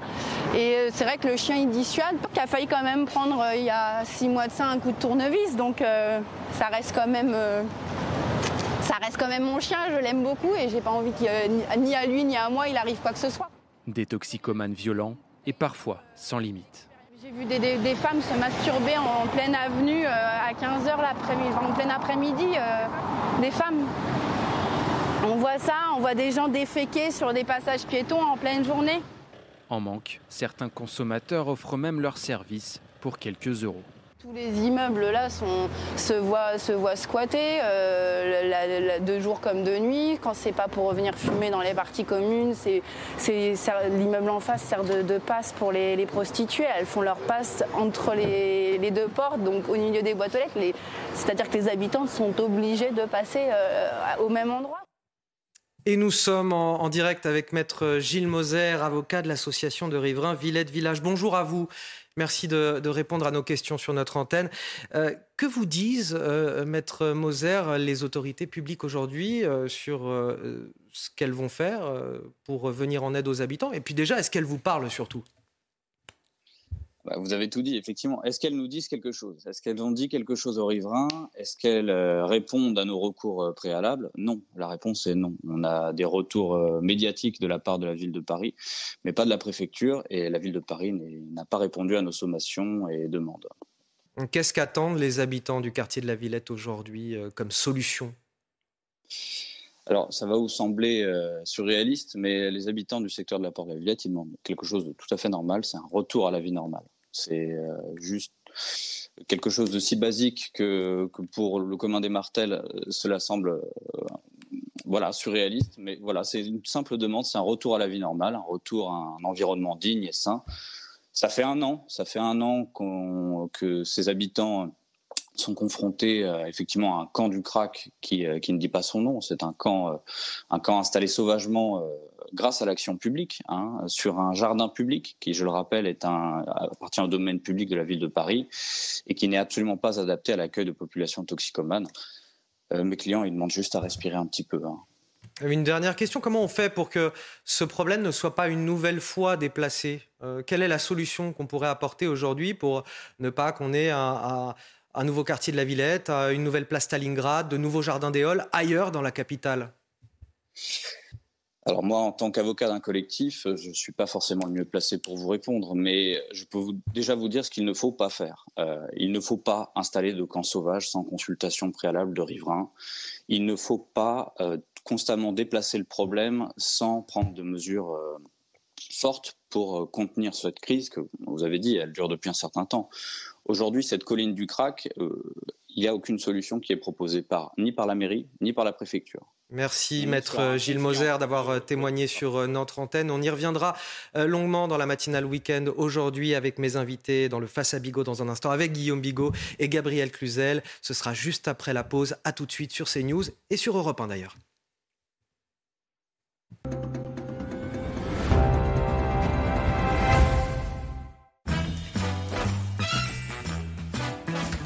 L'hybride Toyota des économies d'énergie en roulant jusqu'à 55% du temps de trajet en électrique. Et c'est aussi 20 millions de conducteurs heureux.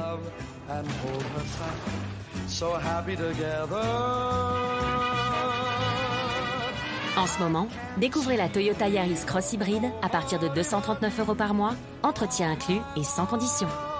Passez à l'hybride Toyota. Si l'on aime tant le goût intense et fruité du véritable parmesan, c'est d'abord parce que ce fromage est produit avec un savoureux lait du terroir. Il a besoin de se reposer. Mais au 12e mois d'affinage, toutes les meules sont contrôlées. Jeune et délicat, affiné 24 mois, 40 mois ou plus encore. Parmigiano Reggiano, le vrai, l'unique.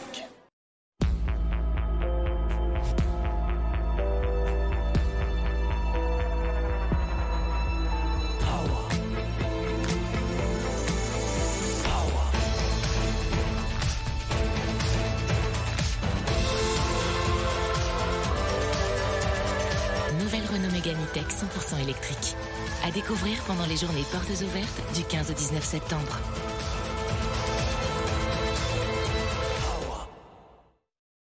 Conto, c'est la solution simple et efficace pour créer votre entreprise. Rédigez vos statuts, déposez votre capital, ouvrez votre compte pro et démarrez votre activité. Créez votre entreprise sur conto.com. Votre chat stérilisé peut perdre en agilité. Aidez-le à contrôler son poids avec Ultima Chat Stérilisé. Des recettes équilibrées élaborées à partir d'ingrédients de haute qualité. Et maintenant, avec Ultima Fit and Delicious, les nouveaux filets tendres et irrésistibles, vous alliez nutrition et plaisir à chaque repas. Ultima, partageons une vie meilleure. C'est News. Pourquoi faudrait-il qu'on soit tous d'accord? 100% électrique, 100% irrésistible, numéro 1 des véhicules électriques en France, la i208 a tout pour plaire. Même à un futur beau-père. En ce moment, l'électrique n'a jamais été aussi accessible chez Peugeot, avec la i208 Like à partir de 208 euros par mois seulement. Nous sommes Monabank et nous mettons les gens avant l'argent. Parce que nous savons que derrière chaque dépense, il y a une vie et des projets. Comme Pierre et son emménagement, Inaya et ses cours de sport, Michel et ses vacances, Laura et ses courses du quotidien, ou Chloé et ses sorties. Car mettre les gens avant l'argent, c'est ça qui fait notre nom. Voilà pourquoi nous vous offrons jusqu'à 120 euros à l'ouverture de votre compte. Se sentir en pleine forme, c'est essentiel, non?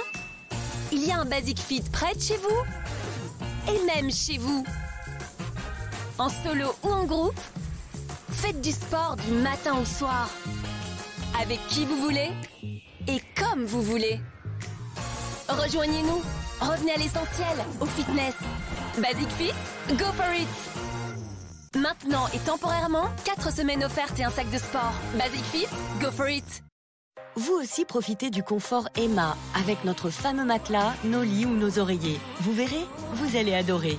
Commandez vite nos produits sur emma.fr.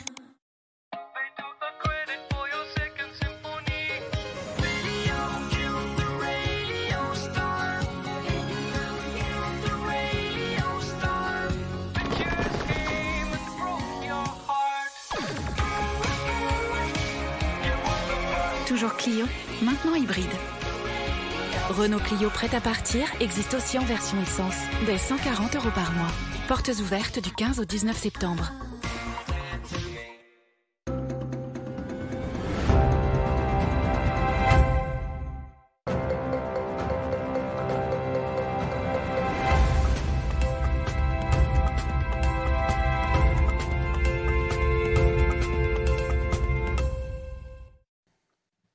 Il est 8h10. Bonjour et bon réveil à, à tous si vous nous rejoignez sur CNews et sur Europe 1.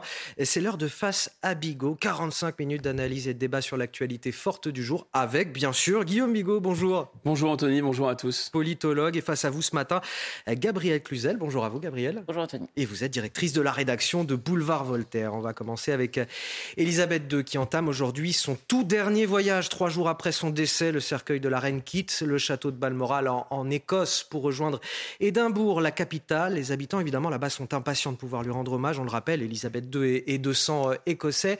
Et nous, on va tout de suite rejoindre notre envoyé spécial, Régine Delfour, avec euh, Charles Baget. Bonjour Régine, vous êtes, vous, un petit peu plus loin. On suivra évidemment en direct le départ de ce cercueil à 11h, mais vous, vous êtes déjà à Balater, un petit peu plus loin.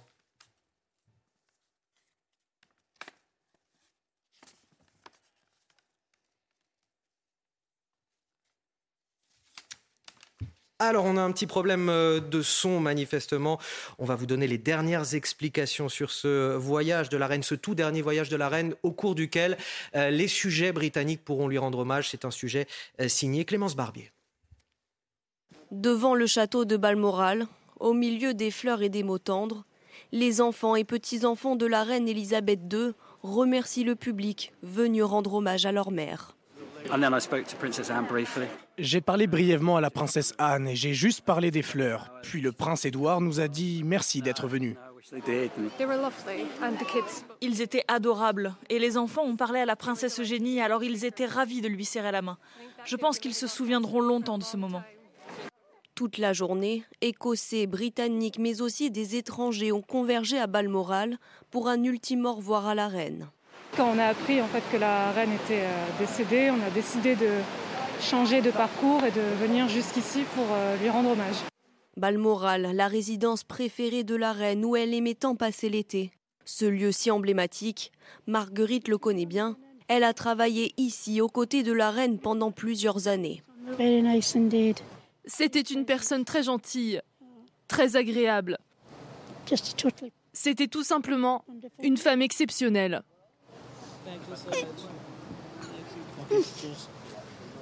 Le corbillard royal doit quitter Balmoral ce matin à 10h par la route pour arriver à Édimbourg, la capitale écossaise, aux alentours de 16h.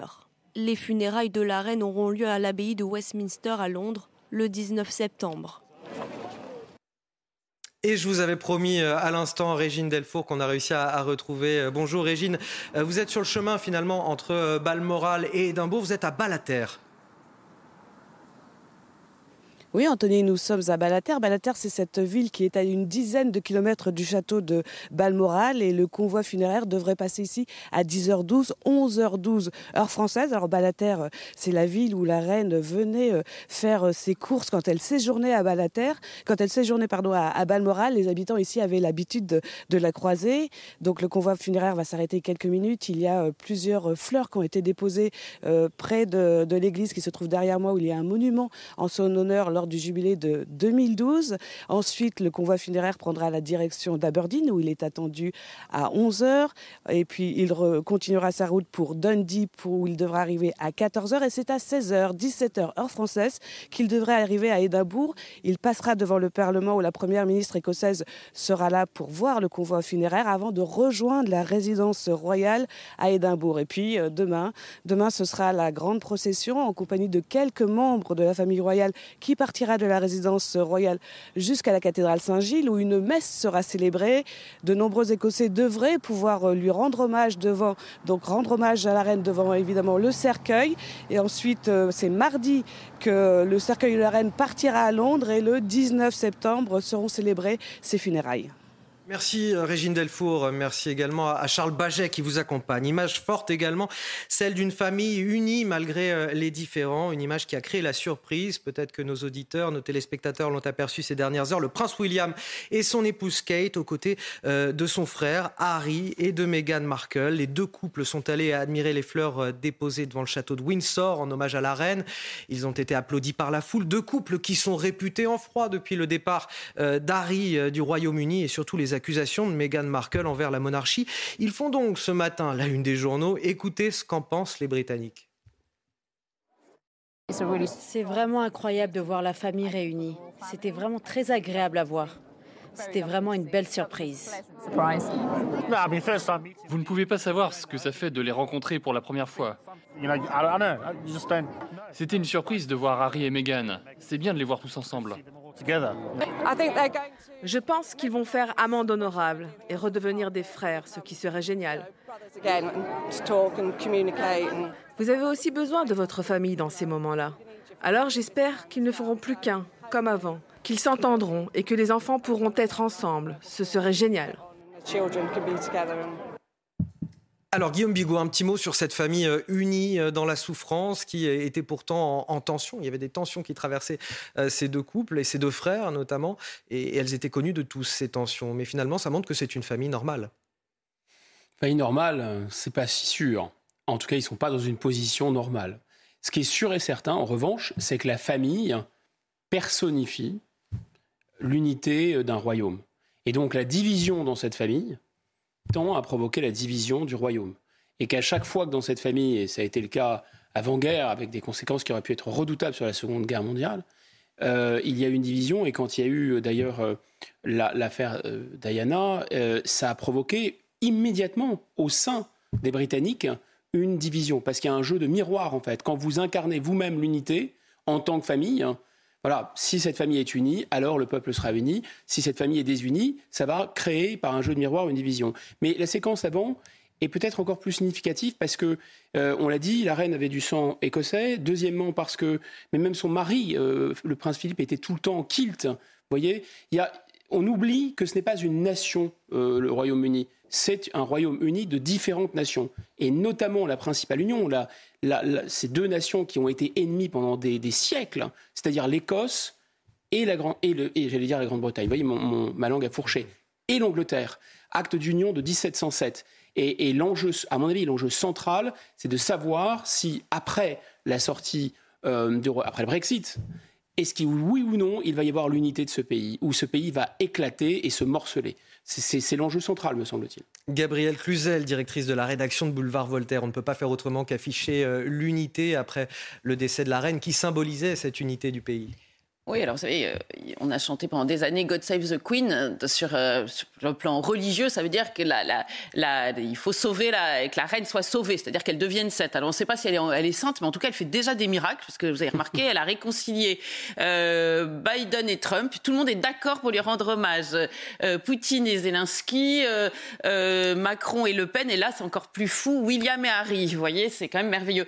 Non, ce, ce qui me frappe, c'est que cette famille montre qu'elle a intériorisé euh, une valeur qui est un peu euh, euh, à, rebours de notre temps, c'est le, bien commun et le bien supérieur à leur propre personne. C'est-à-dire qu'ils vont au-delà de leurs émotions, au-delà de leurs dissensions personnelles, d'abord pour leur famille, c'est-à-dire que leur grand-mère aurait voulu les voir unis, et ça c'est le propre un peu de toutes les familles, et c'est pour ça que les Anglais leur en sont reconnaissants, mais aussi, vous l'avez dit, parce que leur famille est, l'incarnation de, la royauté, un caractère sacré, donc là aussi, ils, mettent sous le boisseau ce qu'ils pensent réellement. Je, doute fort que ce soit des frères chéris, hein, euh, des belles-sœurs chéries, et on s'en fiche du reste. Et euh, mais euh, au moins pour l'affichage, et c'est important l'affichage là aussi. On est dans un monde où il faut absolument que être dans l'émotion, et alors que eux sont dans les codes et dans la bienséance. Et bien pour l'affichage, ils sont ils sont unis, ils font passer leurs leurs propres intérêts derrière ce bien supérieur qui est l'unité de la famille royale.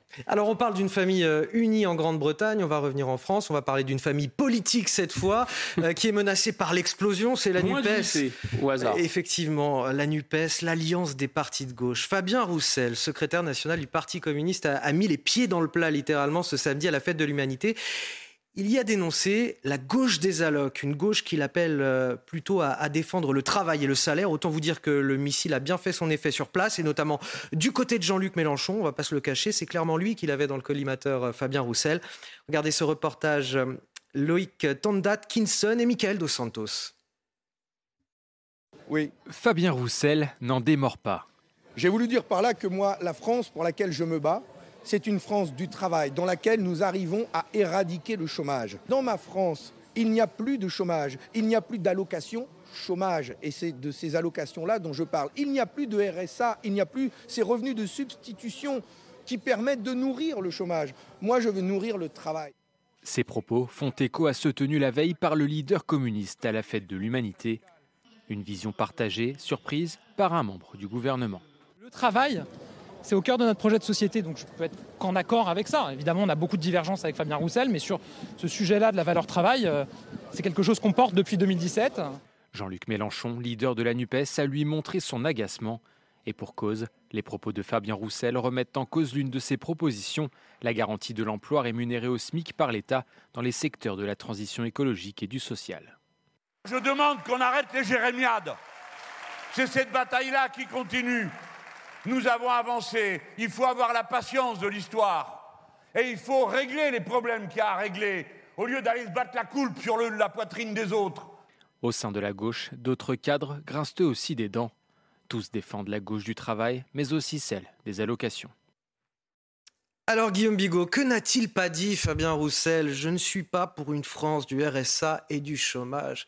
Du bon sens quelque part, et manifestement, euh, ça ne plaît pas. Bah écoutez, il avait déjà pas mal réussi sa, campagne présidentielle avec la même stratégie de pas de côté, on pourrait dire euh, de, semer la zizanie euh, euh, dans son camp, c'est-à-dire la gauche et même la gauche de la gauche. Moi, je ne crois pas qu'il ait semé la zizanie dans son camp. Je pense qu'il les a remis à l'équerre. Il les a, il leur a, il leur a redonné finalement, il les a reconnectés à leurs racines. Parce que les racines de la gauche, c'est sûrement pas le dénigrement du travail. Là, effectivement, si on, ferme les yeux, on écoute M. Roussel, on a l'impression d'entendre Nicolas Sarkozy en 2007. Euh, travailler plus pour gagner plus, la France qui se lève tôt. Mais attention, c'est Sarkozy qui avait fait une captation d'héritage euh, de Jaurès euh, de ce discours du travail. La valeur du travail, c'est en fait le cœur battant de, de la gauche, de tout le mythe de la gauche. Qu'est-ce que c'est le mythe de la gauche? C'est un mythe extrêmement puissant.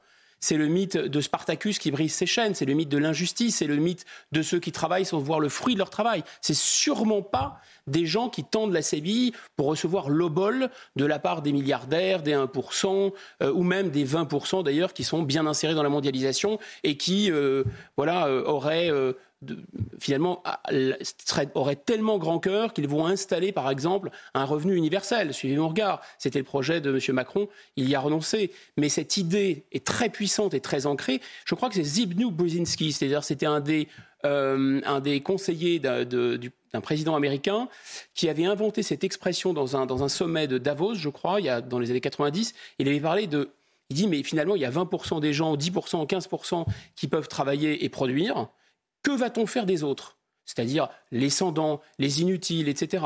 Parce que c'est comme ça qu'il y, a vraiment une réflexion de ce type. Et il a dit on est très gêné politiquement. Alors dans ce cas, il faut peut-être leur donner un revenu sans rien faire. Et il a appelé ça le tititainment. C'est terrifiant comme expression. Tititainment, ça vient de tits en anglais, ça veut dire téton. Tititainment, c'est-à-dire qu'on va leur donner du Netflix, on va leur donner de la nourriture sucrée, on va leur donner de quoi se contenter et de ne pas nous casser les pieds. Et, Fabien Roussel dénonce en fait à travers ça, c'est assez puissant ce qu'il dit. Mais ça, veut dire qu'il y a aujourd'hui deux gauches irréconciliables sur ce sujet, ou, alors Fabien Roussel est le tenant d'une gauche qui n'existe plus C'est ça ma question? Non, bah, d'abord il essaie de la ressusciter, et je pense qu'il a tout à fait raison. Donc la valeur travail, c'est une valeur de gauche, que ce soit. Mais les marxistes ne disaient pas autre chose, ils n'étaient pas contre le travail, ils étaient contre la captation des fruits du travail par le capital, ça n'avait rien à voir. Même un Robespierre veut que le citoyen laboureur, le citoyen artisan, soit maître souverain d'une certaine façon. La deuxième chose vraiment importante, c'est que je pense qu'il y a un mot de passe ou un, presque c'est un langage pratiquement codé à destination des électeurs du Rassemblement national. Parce que la, question a été posée par euh, M. Ruffin de la France Insoumise avant. En fait, la classe ouvrière, ce qu'il en reste, elle ne vote plus pour eux. Elle vote pour le Rassemblement national. Et, et la France des allocs versus contre la France qui travaille, on l'avait vu pendant la crise des Gilets jaunes, c'est évidemment aussi, pas que, il ne faut pas être réducteur, mais aussi beaucoup une France de gens qui arrivent ici, qui n'auront pas de travail. Il y a déjà du travail, il y a déjà du chômage, qui sont âgés, qui sont jeunes, qui sont des mères au foyer, qui vont faire des enfants, c'est-à-dire des migrants, qui vont avoir ces allocs.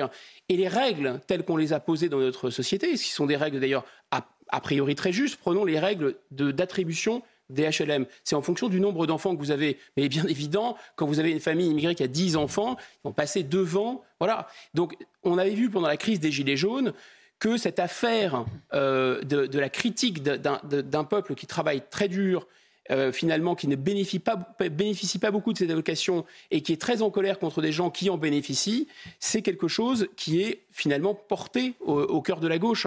Et je pense que quand il parle de cette gauche des allocs, il parle aussi d'une certaine façon de la gauche de l'immigration. Il a jeté un froid, en tout cas, Fabien Roussel, lors de cette fête de l'humanité. Je vous propose de regarder les réactions, euh, tout d'abord, de Sandrine Rousseau, en route vers la fête de l'humanité pour y parler notamment protection sociale et écologie, et longue vie aux allocs, droits sociaux fondamentaux, dit-elle. Tweet également de François Ruffin de la France Insoumise. Opposer la France qui bosse à la France des allocs, ce n'est pas le combat de la gauche, ce ne sont pas mes mots.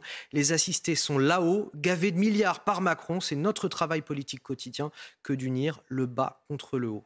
Un dernier mot là-dessus. Bah, je pense qu'un peu, il y a aussi un autre thème, hein, c'est que la, succession de M. Mélenchon est presque ouverte. Donc M. Ruffin s'était positionné sur ce thème.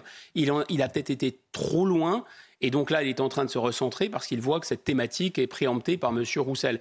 En fait, il va y avoir la question du leadership de cette NUPES, hein, et même à l'intérieur de la France insoumise, si M. Mélenchon, ce qui est peut-être possible, j'en sais rien, c'est pas se retire, il va y avoir un, euh, voilà, et M. Ruffin, il porte ce discours d'aller récupérer euh, la France du travail. Parce qu'en fait, ce n'est pas, pas la France populaire qui vote aujourd'hui euh, pour, euh, pour la France insoumise.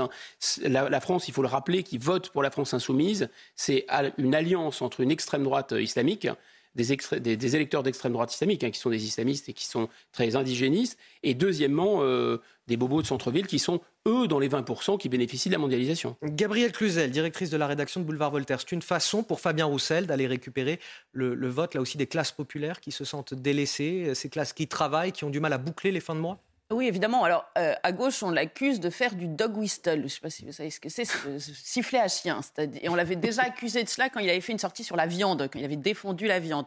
On avait dit c'est un clin d'œil euh, implicite à l'extrême droite, à l'électorat d'extrême droite, parce que tout le monde sait qu'aujourd'hui, euh, l'électorat populaire a rejoint les rangs du Rassemblement national. Et pourquoi? Parce que pour beaucoup d'entre eux, ils ont le sentiment d'avoir été délaissés, délaissés par la gauche, qui a trouvé en l'immigration euh, un, électorat de, substitution. Alors c'est vrai, vous disiez la gauche, c'est la gauche du travail, mais historiquement, mais il y a aussi cette idée qui vient ensuite que le capital exploitant le travail, il faut rendre par les allocations aux aux classes populaires euh, le, le, leur dû, euh, euh, ce qui leur est dû. Et tout cela a été oui, ça, dévoyé jusqu'à arriver au, au, système actuel où, de fait... mais pardon, Gabriel, juste un ouais. point, je ne veux pas vous interrompre, mais en fait, la question est de savoir si c'est rendu par les allocs ou rendu par des hausses de salaire. Oui, oui, non, mais la question. Et à partir du moment où la classe dirigeante fait ouais. le choix du chômage, parce que les allocs ne sont que les conséquences des délocalisations. Nous sommes bien d'accord. Et donc, euh, Fabien Roussel euh, entend revenir à un discours audible euh, pour un électorat de gauche. Euh, mais c'est vrai que pour la gauche, c'est opposé finalement euh, la France du grand soir. Vous savez, c'est la France de la Révolution hein, qui, veut faire table rase à la France du petit matin qui se retrousse les manches et qui, se lève tôt pour, euh, travailler. et puis, certains ont vu, et vous l'avez, évoqué, une référence à, à l'immigration. Certains l'ont traité de raciste. Je ne sais pas si vous l'avez vu sur les réseaux sociaux, alors que rien dans son propos euh, ne, ne, parle explicitement euh, d'immigration. Mais hein, pourquoi? Parce qu'on sait très bien que les allocations, par, euh, quand, par exemple, quand Marine Le Pen en parle, sont, sont assimilées à des pompes aspirantes. C'est-à-dire que ça attire une population qui souhaite profiter de ces, de, de, de, de ces allocations. Donc tout cela, évidemment, prend à revers le discours habituel de la gauche et néanmoins lui il est en cohérence avec la gauche parce que euh, euh, dire être à la fois mondialiste appeler tout le monde à venir chez nous et en même temps dire euh, il faut des allocations c'est absolument antinomique parce que il y a un moment où ça devient évidemment euh, le tonneau des Danaïdes donc en cela et ça met en péril il les devient cohérent Pardon et ça met en péril les allocations. Et ça met en péril les allocations. Et Georges Marchais, du reste, euh, et, et, et, ne disait rien de plus euh, en son temps. Gabriel Cluzel et Guillaume Bigot. Vous restez avec nous, on va marquer une courte pause, le temps du rappel de l'actualité avec Elisa Lukavski. Le 19 septembre 2022, c'est la date des funérailles d'État de la reine Elisabeth II, des funérailles qui auront lieu à l'abbaye de Westminster à Londres, au lieu des mariages, des couronnements et des enterrements royaux depuis près d'un millénaire. C'est là qu'Elisabeth avait épousé en novembre 1947 Philippe. C'est là aussi qu'elle y avait été couronnée en 1953.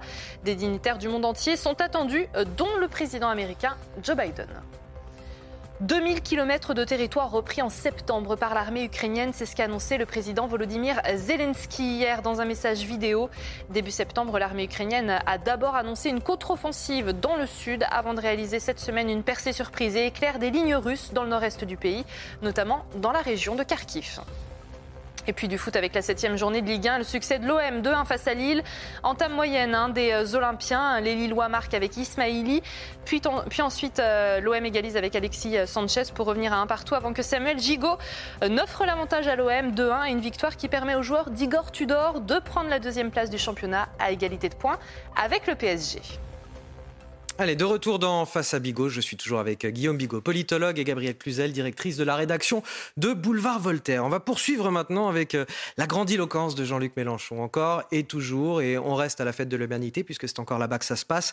Un Jean-Luc Mélenchon qui ne digère toujours pas de ne pas avoir remporté les législatives avec la NUPES, et du coup de ne pas être Premier ministre. Mais attention, il est loin de se remettre en cause, Jean-Luc Mélenchon. Le leader de la France insoumise préfère accuser la droite d'avoir favorisé le Rassemblement national et compare Marine Le Pen à Hitler, toujours dans la nuance. Jean-Luc Mélenchon, on l'écoute. La droite a préféré voter blanc, s'abstenir et laisser passer un facho plutôt qu'un membre de la NUPES et des Insoumis. Ils ont renoué avec le pire de leur histoire, qui disait plutôt Hitler que le Front populaire. Maintenant, c'est plutôt Le Pen que Mélenchon. Voilà la vérité de leur ligne. Il est amer, Jean-Luc Mélenchon, Guillaume Bigot? Euh, oui, il est possible qu'il y ait cette dimension-là, mais je pense qu'il surtout il veut pas sortir du, débat et donc euh, voilà, il sort les orgues de Staline, hein, c'est le cas de le dire, euh, en nous ramenant toujours et encore dans les années 30 plutôt Hitler que Blum. Alors bon, c'est assez flatteur pour lui, puisque ça le compare à, Léon Blum. Bon, euh, chacun appréciera et mesurera le, le gouffre qu'il y a entre ce grand chef d'État et, ce petit tribun, ce tribun au petit pied. il compare Marine Le Pen à Hitler. Alors là, c'est un petit peu moins flatteur, je pense, pour, le, pour l'intéresser. C'est pour utiliser un euphémisme. Euh, moi, je, je, pense que c'est vraiment, on va dire, c'est le seul moyen dans cette fédération quand même assez éclatée, très molle et complètement tactique de la NUPES de refaire l'unité. Il n'y a rien de mieux que se donner un ennemi commun. Et donc là, on réactive, si vous voulez, le fameux point Goodwin. Hein, moi, je pense que c'est un point good lose, là, en l'occurrence. C'est complètement à côté de la plaque. Pourquoi c'est à côté de la plaque? Parce que, alors, chiche, allez, on va jouer à l'anachronisme. Hein, c'est-à-dire, on va jouer à euh, distribuons les rôles. Voilà. Moi, je pense que j'invite les téléspectateurs à le faire, mais, si on joue à l'anachronisme, et surtout les éditeurs d'Europe 1, euh, qu'il ne faut bien sûr pas oublier, bien qu'ils aillent regarder qui est Jacques Doriot, D-O-R-I-O-T. C'est d'abord, la ressemblance est vraiment frappante, vous allez voir dans les images. C'est un, un, leader tonitruant, tribun extraordinaire du Parti communiste français qui, hélas, trois fois hélas, s'est rangé euh, du côté de l'ennemi et de l'occupant, euh, pour le coup, le vrai occupant d'extrême droite, puisqu'il a pris fait et cause pour les nazis pendant l'occupation. Moi, je pense que ce personnage me fait furieusement penser à d'autres leaders tonitruants, voilà, qui, eux, prennent fait et cause pour, que, pour ce qui ressemble aujourd'hui le plus à la vraie extrême droite. Pour être clair, qu'est-ce que l'extrême droite aujourd'hui? C'est sûrement pas le discours euh, d'une Marine Le Pen qui est sur les fondamentaux du gaullisme. Non, le discours d'extrême droite le plus proche, c'est pas celui de M. Mélenchon non plus, c'est celui des islamistes. Parce qu'il est antisémite, comme celui de l'extrême droite de l'époque, parce qu'il est homophobe, parce qu'il est misogyne, parce qu'il porte un projet ultra réactionnaire et violent et qu'il fait couler le sang. Voilà. Donc il y a une extrême droite en France, mais on ne la nomme jamais. C'est l'extrême droite islamique. Et qui sont les collaborateurs, les soumis à cette extrême droite, soumis tactiquement à cette extrême droite islamique? Je vous laisse répondre à la question vous-même. Voilà, donc je pense que c'est vraiment quelque chose de, de, facile et de complètement à côté de la plaque. Sa mise euh, en retrait de la vie politique, euh, l'abandon de la prochaine présidentielle, ce n'est qu'une chimère. Il va revenir, Jean-Luc Mélenchon. Il n'a pas l'intention euh, de rester à l'arrière du jeu.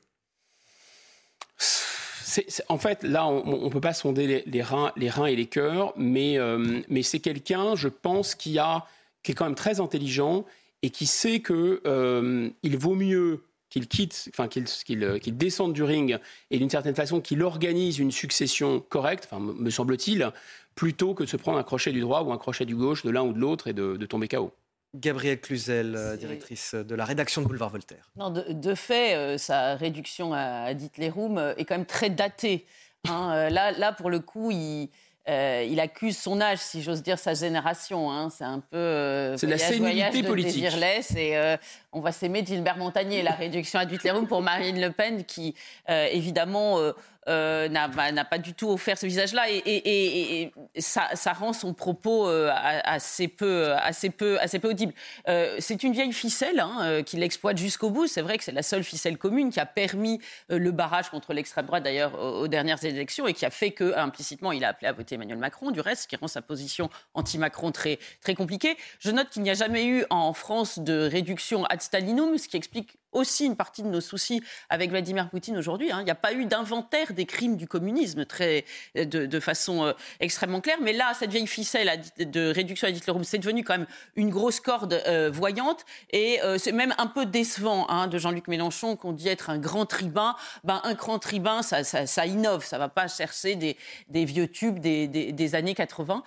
donc, c'est vrai que là, il est un peu tombé à côté. Alors, il cherche une, une place c'est vrai qu'il n'est pas élu. Euh, il a voulu être euh, euh, au deuxième tour à la place de Marine Le Pen, puis Premier ministre à la place d'Elisabeth Borne. Là, en boutade, je ne sais pas si vous l'avez vu sur les réseaux sociaux, on le voit avec une couronne sur la tête en disant ah ben, Je veux bien être reine d'Angleterre. Et c'est vrai qu'on est un peu, puisque la place est vacante, on est un petit peu dans ce schéma-là avec lui. Il se cherche une place sans doute euh, de façon euh, honorable euh, doit-il travailler à sa succession. Il paraît qu'il aurait déjà envoyé des signaux. Moi, je doute qu'il lâche la place ainsi, mais peut-être me trompe. Allez, on va, depuis Louis XVI, hein, ce cri qu'il avait poussé, c'était vraiment le cri du cœur, la République, c'est moi, mm. c'est le cri le plus monarchiste qu'on avait poussé en France depuis Louis XVI. Ça, c'est sûr. On va passer à l'enfer du crack à Paris. D'abord, euh, Porte de la Chapelle, puis le, quartier, le quartier de Stalingrad, les Jardins des Halles, et depuis un an désormais, euh, le quartier de la Villette à, Paris. Les autorités publiques n'ont fait que déplacer le problème à chaque fois, sans jamais y apporter de solution euh, pérenne. Nous sommes donc retournés dans ce quartier complètement délaissé. Là-bas, les habitants vivent un cauchemar quotidien. Je vous propose d'écouter notre reportage en immersion dans cet abîme presque surréaliste. Il est signé Anne-Isabelle Tollet, Jean-Laurent Costantini et Michael Dos Santos. Un toxicomane avertit nos équipes notre caméra n'est pas la bienvenue. Quelques mètres plus loin, la situation s'envenime. L'un de nos journalistes vient d'être touché au genou par un pavé lancé par deux habitants de la nouvelle colline du Crac. Située port de la Villette à Paris, des dizaines de consommateurs s'y sont installés suite à l'évacuation des camps de Stalingrad et du jardin des Halles. Cette solution se voulait temporaire, elle perdure depuis près d'un an. De quoi agacer Stéphanie Benoît, porte-parole du collectif Villette Village. Je me suis fait agresser deux, trois fois. Et euh, c'est vrai que le chien, il dissuade. Il a failli quand même prendre, euh, il y a six mois de ça, un coup de tournevis. Donc euh, ça reste quand même...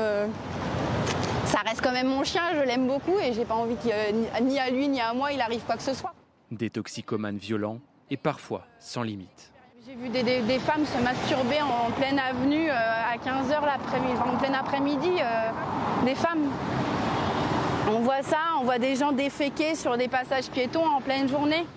En manque, certains consommateurs offrent même leurs services pour quelques euros.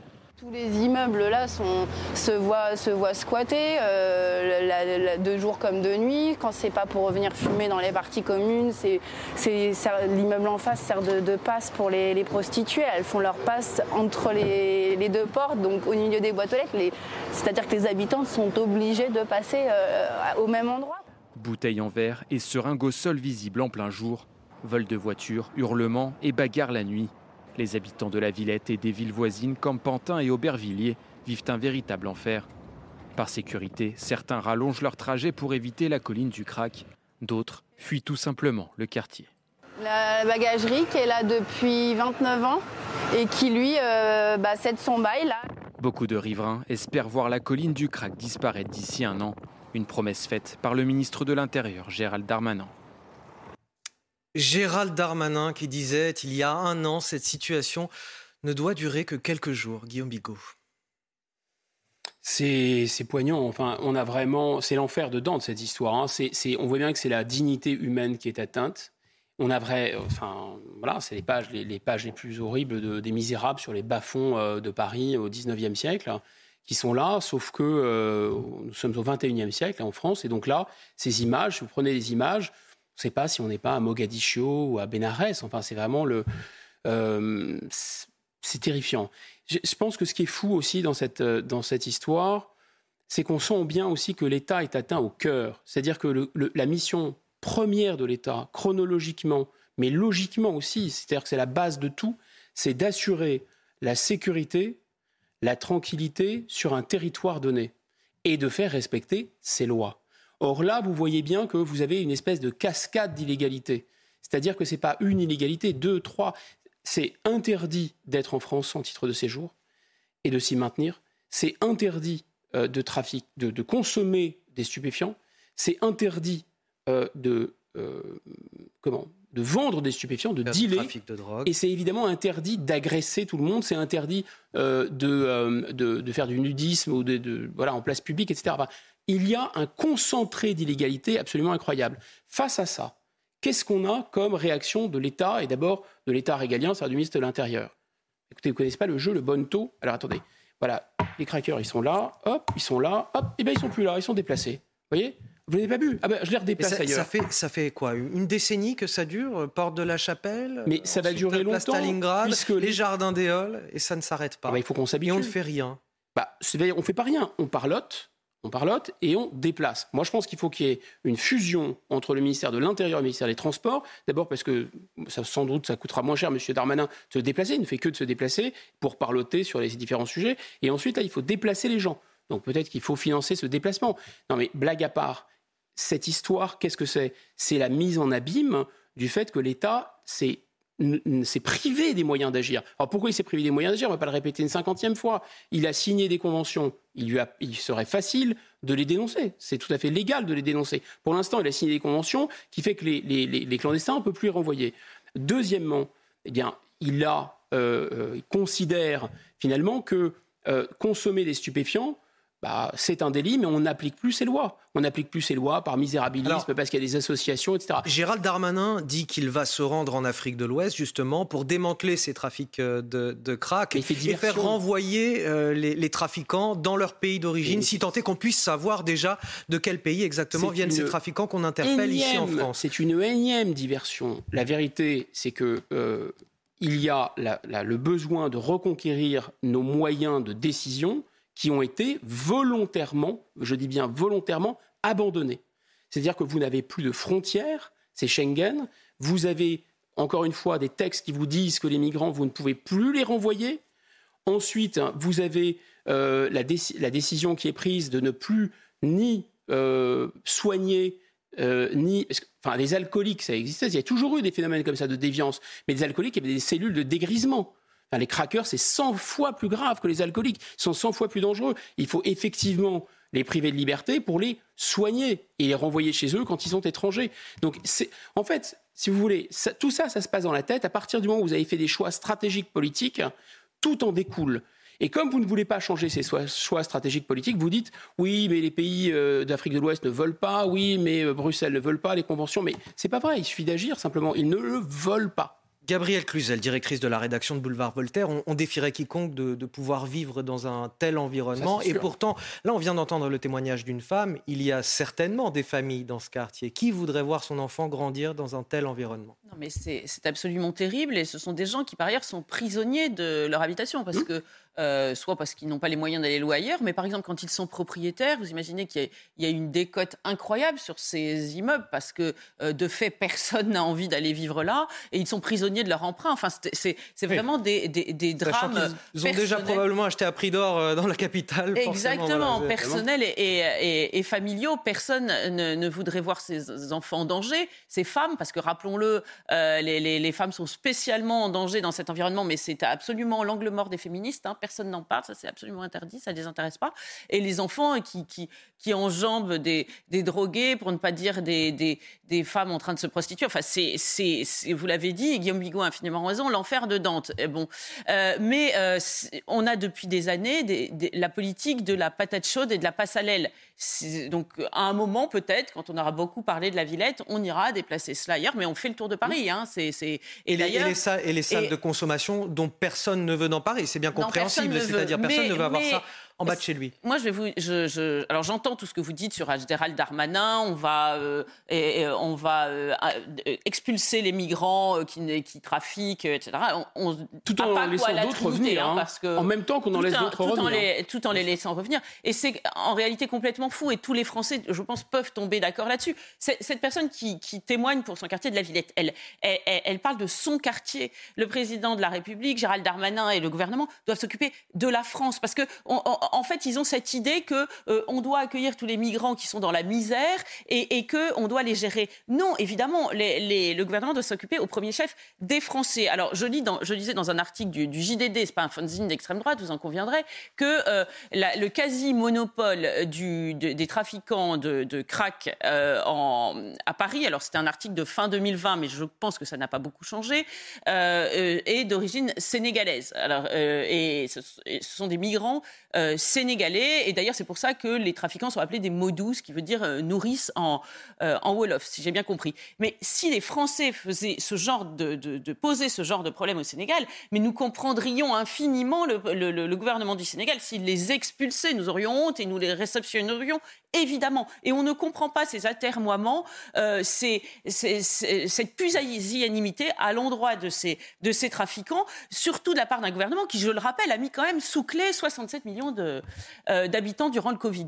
Et pas qu'au Sénégal, dans tous les pays normaux. Bon, rassurez-vous, en tout cas, euh, le ministre de l'Intérieur a chargé Laurent Nunez, le préfet de police de Paris, de régler euh, la, situation d'ici un an. Donc on se donne rendez-vous euh, dans un an. On en, on, en, rediscutera bien évidemment. Trois mois après la défaite d'Éric Zemmour aux législatives, son mouvement Reconquête tient son université d'été dans le Var. Ça se passe à Vinon sur Verdon. Ses soutiens y croient encore, à condition qu'Éric Zemmour sorte de ses thèmes de prédilection peut-être, qu'il élargisse finalement sa proposition politique au-delà de la question de la sécurité et l'immigration. Éric Zemmour, qui prononcera d'ailleurs cet après-midi son premier discours de rentrée. On rejoint sur place Gauthier Lebret. Bonjour Gauthier. Une, une rentrée toutefois hein, difficile pour Éric Zemmour. Oui, une rentrée difficile, euh, Anthony, car désormais se pose une question. Quel espace politique peut occuper Éric Zemmour face à un rassemblement national toujours plus puissant? 89 députés, vous le savez, à l'Assemblée nationale. Et en octobre prochain, quand les travaux vont reprendre du côté euh, du Palais Bourbon, que l'attention médiatique sera du côté de l'Assemblée, ça sera évidemment très compliqué d'exister médiatiquement euh, pour Éric Zemmour avec zéro député. Alors, Éric Zemmour, il se rêve en le Giorgia Meloni français. Vous savez, Giorgia Meloni, c'est cette candidate de frère d'Italie en passe de devenir devenir euh, Première ministre, alors qu'il y a quelques années, elle pesait à peine quelques points euh, dans euh, les sondages. Éric Zemmour, il vise aussi les européennes, mais dans les, européennes, c'est loin, c'est dans deux ans. Et là, pareil, il aura une liste très puissante du Rassemblement national face à lui, menée par, Jordan Bardella. Et puis, il y a des problèmes internes hein, à Reconquête en ce moment. On l'a quitté, Eric Zemmour, euh, durant l'été. Philippe de Villiers est très, discrète, euh, très discret. Jacqueline Moureau, la figure, euh, l'ancienne figure des Gilets jaunes, a quitté le mouvement. Et puis, il y a eu des élections internes hein, le week-end dernier à Reconquête, la semaine dernière à Reconquête. Et Gilbert Collard, président d'honneur, eh a contesté le mode de suffrage, même s'il a été présent hier pour les universités d'été de Reconquête. C'est donc dans ce contexte qu'Éric Zemmour fait sa rentrée. Vous l'avez rappelé, il prononcera un discours tout à l'heure à 14h. Ça sera intéressant de voir s'il arrive encore à mobiliser. Et puis, il y a la question des adhérents à Reconquête. Vous savez, il en a plus de 130 000. Mais quand vous avez perdu deux fois à la présidentielle et aux législatives, eh bien, le nombre d'adhérents est plutôt amené à diminuer qu'à augmenter. Merci à vous Gauthier Lebret, merci également à, Stéphanie Rouquier qui vous accompagne. Guillaume Bigot, est-ce qu'il a encore un avenir le mouvement Reconquête? Seul l'avenir, justement. Nous le dira. C'est, peut-être Guillaume Bigot. oh, non, c'est pas pour botter en touche, c'est que je pense qu'il y a une, il y a une épreuve de vérité euh, dans, une, euh, dans une aventure politique personnelle et collective, hein, c'est celle de la traversée du désert. Et je pense que c'est là où le, où le tri entre le bon grain et l'ivresse s'opère. Euh, c'était déjà absolument incroyable qu'un commentateur, un analyste, un éditorialiste se mue en orateur et en leader et, en créateur de parti. Je rappelle, parce que là, on a l'impression que ça y est, il s'est complètement écroulé, etc. Bon, c'est vrai qu'il n'a pas eu de, il pas eu d'élu euh, aux législatives et que c'était très très mauvais pour sa dynamique. Mais enfin, il a quand même fait plus à lui tout seul que tous les ex-partis de gouvernement, c'est-à-dire euh, LR, LPS, tout seul. Et que cette mutation euh, du plomb de, l'éditorialiste en or du, de l'orateur s'est opérée. Maintenant, il y a un deuxième test. Donc, il a été capable de, de lancer un mouvement, de lancer une dynamique, etc. Le deuxième test pour lui, et pour ce mouvement, c'est la traversée du désert. Et c'est là où je pense que euh, les caractères trempés sont testés, comme on dit avec ce terme très à la mode aujourd'hui, la résilience est testée. Maintenant, si vous me demandez mon avis d'un point de vue de l'analyse politique et du, champ politique, moi je pense que ce, ce, choix qui a été fait, il y a deux problèmes. Il y a le problème un peu monomaniaque, monothématique d'être la Cassandre de la question de l'identité, euh, de la question régalienne qui est fortement corrélée à l'immigration. C'est très bien. L'actualité ne lui donne pas tort, donc euh, voilà. Et il lui donnera de plus en plus raison, et c'est probablement son calcul euh, de jouer Cassandre en disant un jour ou l'autre, ce thème-là s'imposera à tous au cœur du débat. Est-ce qu'il faut élargir? Bah, Forcément, parce que Cassandre de l'économie de la monnaie, il faudrait le faire aussi. Cassandre de l'industrie des technologies françaises, il faudrait le faire aussi. Cassandre de l'éducation, il faudrait le faire aussi. Cassandre d'un corps diplomatique qu'on vient de détruire et d'un rayonnement de la France dans le monde, il faudrait le faire aussi, etc. Et peut-être, la question est celle toujours de la cause racine. Est-ce que la cause racine, est uniquement l'immigration ou est-ce que l'immigration est une conséquence? Un peu comme les gens qui disent oui, mais il faut baisser les aides sociales, etc. Mais les aides sociales ne sont pas une cause, ce sont les conséquences. Ce sont les conséquences de choix. D'abord, euh, l'Union européenne qui est un accélérateur de mondialisation.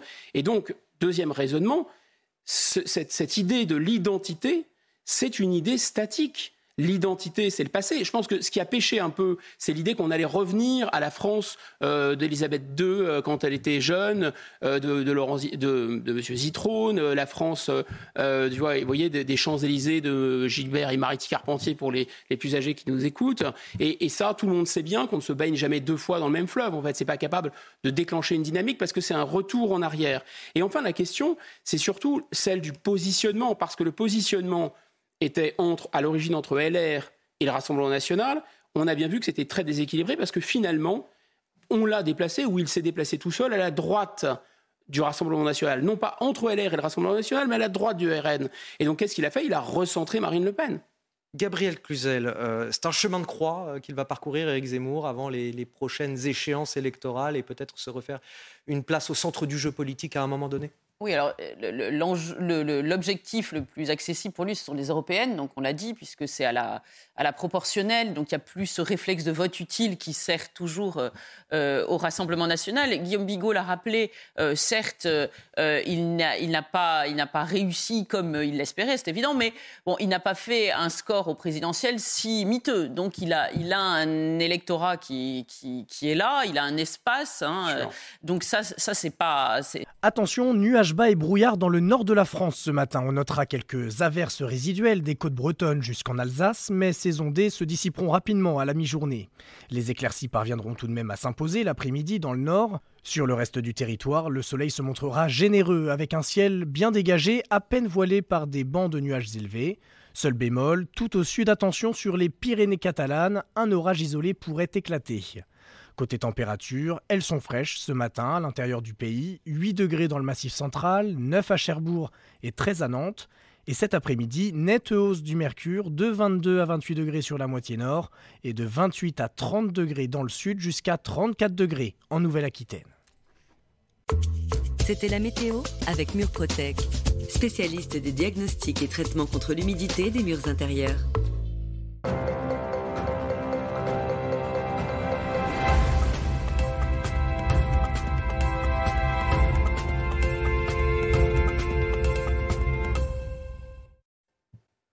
Bonjour à tous, il est 9h, ravi de vous retrouver dans la matinale week-end. Bon réveil à ceux qui nous rejoignent. Nous sommes ensemble jusqu'à 10h pour de l'actualité, du décryptage, des analyses et du débat aussi sur ce plateau.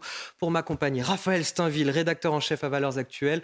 Bonjour et merci d'être avec nous ce matin. Et on est toujours avec Guillaume Bigot, politologue. Merci euh, de rester avec nous sur ce plateau encore jusqu'à 10h. Tout de suite, les titres de votre journal de 9h. Le dernier voyage d'une reine, le peuple britannique va pouvoir faire ses adieux à Elisabeth II, son cercueil qui ce matin le château de Balmoral en Écosse. Ce sera à suivre en direct sur CNews à partir de 11h. Sa dépouille va d'abord rejoindre Édimbourg avant de, regagner Londres mardi prochain. Nous serons sur place ce matin avec Régine Delfour en Écosse. Il s'est fait le pourfendeur de la gauche des allocs. Je ne suis pas pour une France du RSA et du chômage. Que n'a-t-il pas dit Fabien Roussel à la, tête, euh, à la fête de l'humanité ce week-end Malgré le bon sens de cette phrase, ses amis entre guillemets, de la NUPES lui tombe dessus. Une fissure, peut-être une fracture dans cette alliance opportuniste des partis de gauche. Vous me livrerez votre analyse en plateau. Et puis, nouvelle illustration de notre incapacité finalement à, mener une politique migratoire cohérente. Ce campement de migrants en plein cœur de ville à Strasbourg, pour lequel la mairie et la préfecture se renvoient la balle aux grandes dames des riverains. Un grand classique, me direz-vous. Le reportage à suivre dans cette édition. Et on commence donc avec euh, Elisabeth II qui entame aujourd'hui son dernier voyage. Trois jours après son décès, le cercueil de la reine quitte le château de, Balmoral en Écosse. Ce sera à suivre euh, en direct à 11h sur CNews. Elle va rejoindre donc Édimbourg, la capitale. Et on retrouve, nous, Régine Delfour, euh, qui est à mi-chemin finalement, pas tout à fait à mi-chemin. Vous avez quitté déjà Balmoral et vous êtes un petit peu plus loin. Vous êtes à Balater, Régine. Oui, Anthony, je suis à une dizaine de kilomètres de Balmoral. Hein. Balater, c'est euh, cette petite ville où la reine venait faire ses courses quand elle séjournait euh, à Balmoral. Et puis, donc, euh, le cercueil de la reine va donc partir aux alentours de 10 heures du château de Balmoral, 11 heures heure française. Et puis, il arrivera ici à 10h12. Il y a déjà beaucoup de monde sont venus de très loin. On a pu rencontrer des Écossais qui sont venus de Glasgow. On a rencontré aussi une femme avec son fils qui était, qui a passé la, nuit à rouler puisqu'elle venait de Liverpool. Les Écossais euh, ont aussi dormi dans leur voiture. Euh, les gens commencent à arriver. Ils ont aussi des chaises pliantes. Donc le convoi funéraire qui arrivera de, de la route de Balmoral qui se situe par ici va s'arrêter très doucement ici devant l'église où le pasteur prébistérien pardon, devrait euh, euh, faire un petit hommage euh, et ensuite le convoi funéraire reprendra la route pour Aberdeen où il va traverser d'autres villages. Il est attendu à Aberdeen à 11h, à 14h à Dundee et puis c'est à 16h, 17h heure française qu'il arrivera à Édimbourg. Il passera devant le Parlement où la première ministre écossaise Nicola Sturgeon sera présente pour voir évidemment le cercueil de la reine arriver Ensuite, le convoi prendra la direction de la résidence royale officielle d'Édimbourg. Et demain, c'est le grand jour, c'est la paroisse, c'est la procession où plusieurs membres de la famille royale accompagneront le cercueil jusqu'à la cathédrale Saint-Gilles où une messe sera célébrée en son honneur. Beaucoup d'Écossais seront présents. Ils pourront ensuite euh, se, recueillir devant euh, la dépouille de la reine et c'est mardi où le cercueil de la reine partira euh, pour Londres avant évidemment le jour de ces obsèques qui seront célébrés donc le lundi 19 septembre. Régine Delfour avec euh, Charles Baget en direct euh, d'Écosse. Évidemment, on le rappelle, Elisabeth II, elle est de, sang écossais. C'est dire si euh, les habitants là-bas sont heureux, à minima, de, pouvoir lui rendre cet hommage avant son, départ, avant ses funérailles le 19 septembre prochain. Image forte également que vous avez avez certainement vu euh, sur notre antenne ces dernières heures, celle d'une famille réunie malgré euh, les différends. Une image qui a créé la surprise, le prince William, son épouse Kate, aux côtés euh, de son frère, le prince Harry et Meghan Markle, les deux couples qui sont allés admirer les fleurs déposées devant le château de Windsor en hommage à la reine, deux couples qui sont réputés en froid depuis le départ du prince Harry du Royaume-Uni et puis surtout les accusations de son épouse Meghan Markle envers la monarchie, notamment des accusations de racisme. Ils font donc la une des journaux euh, ce dimanche. Écoutez ce qu'en pensent les Britanniques. C'est vraiment incroyable de voir la famille réunie. C'était vraiment très agréable à voir.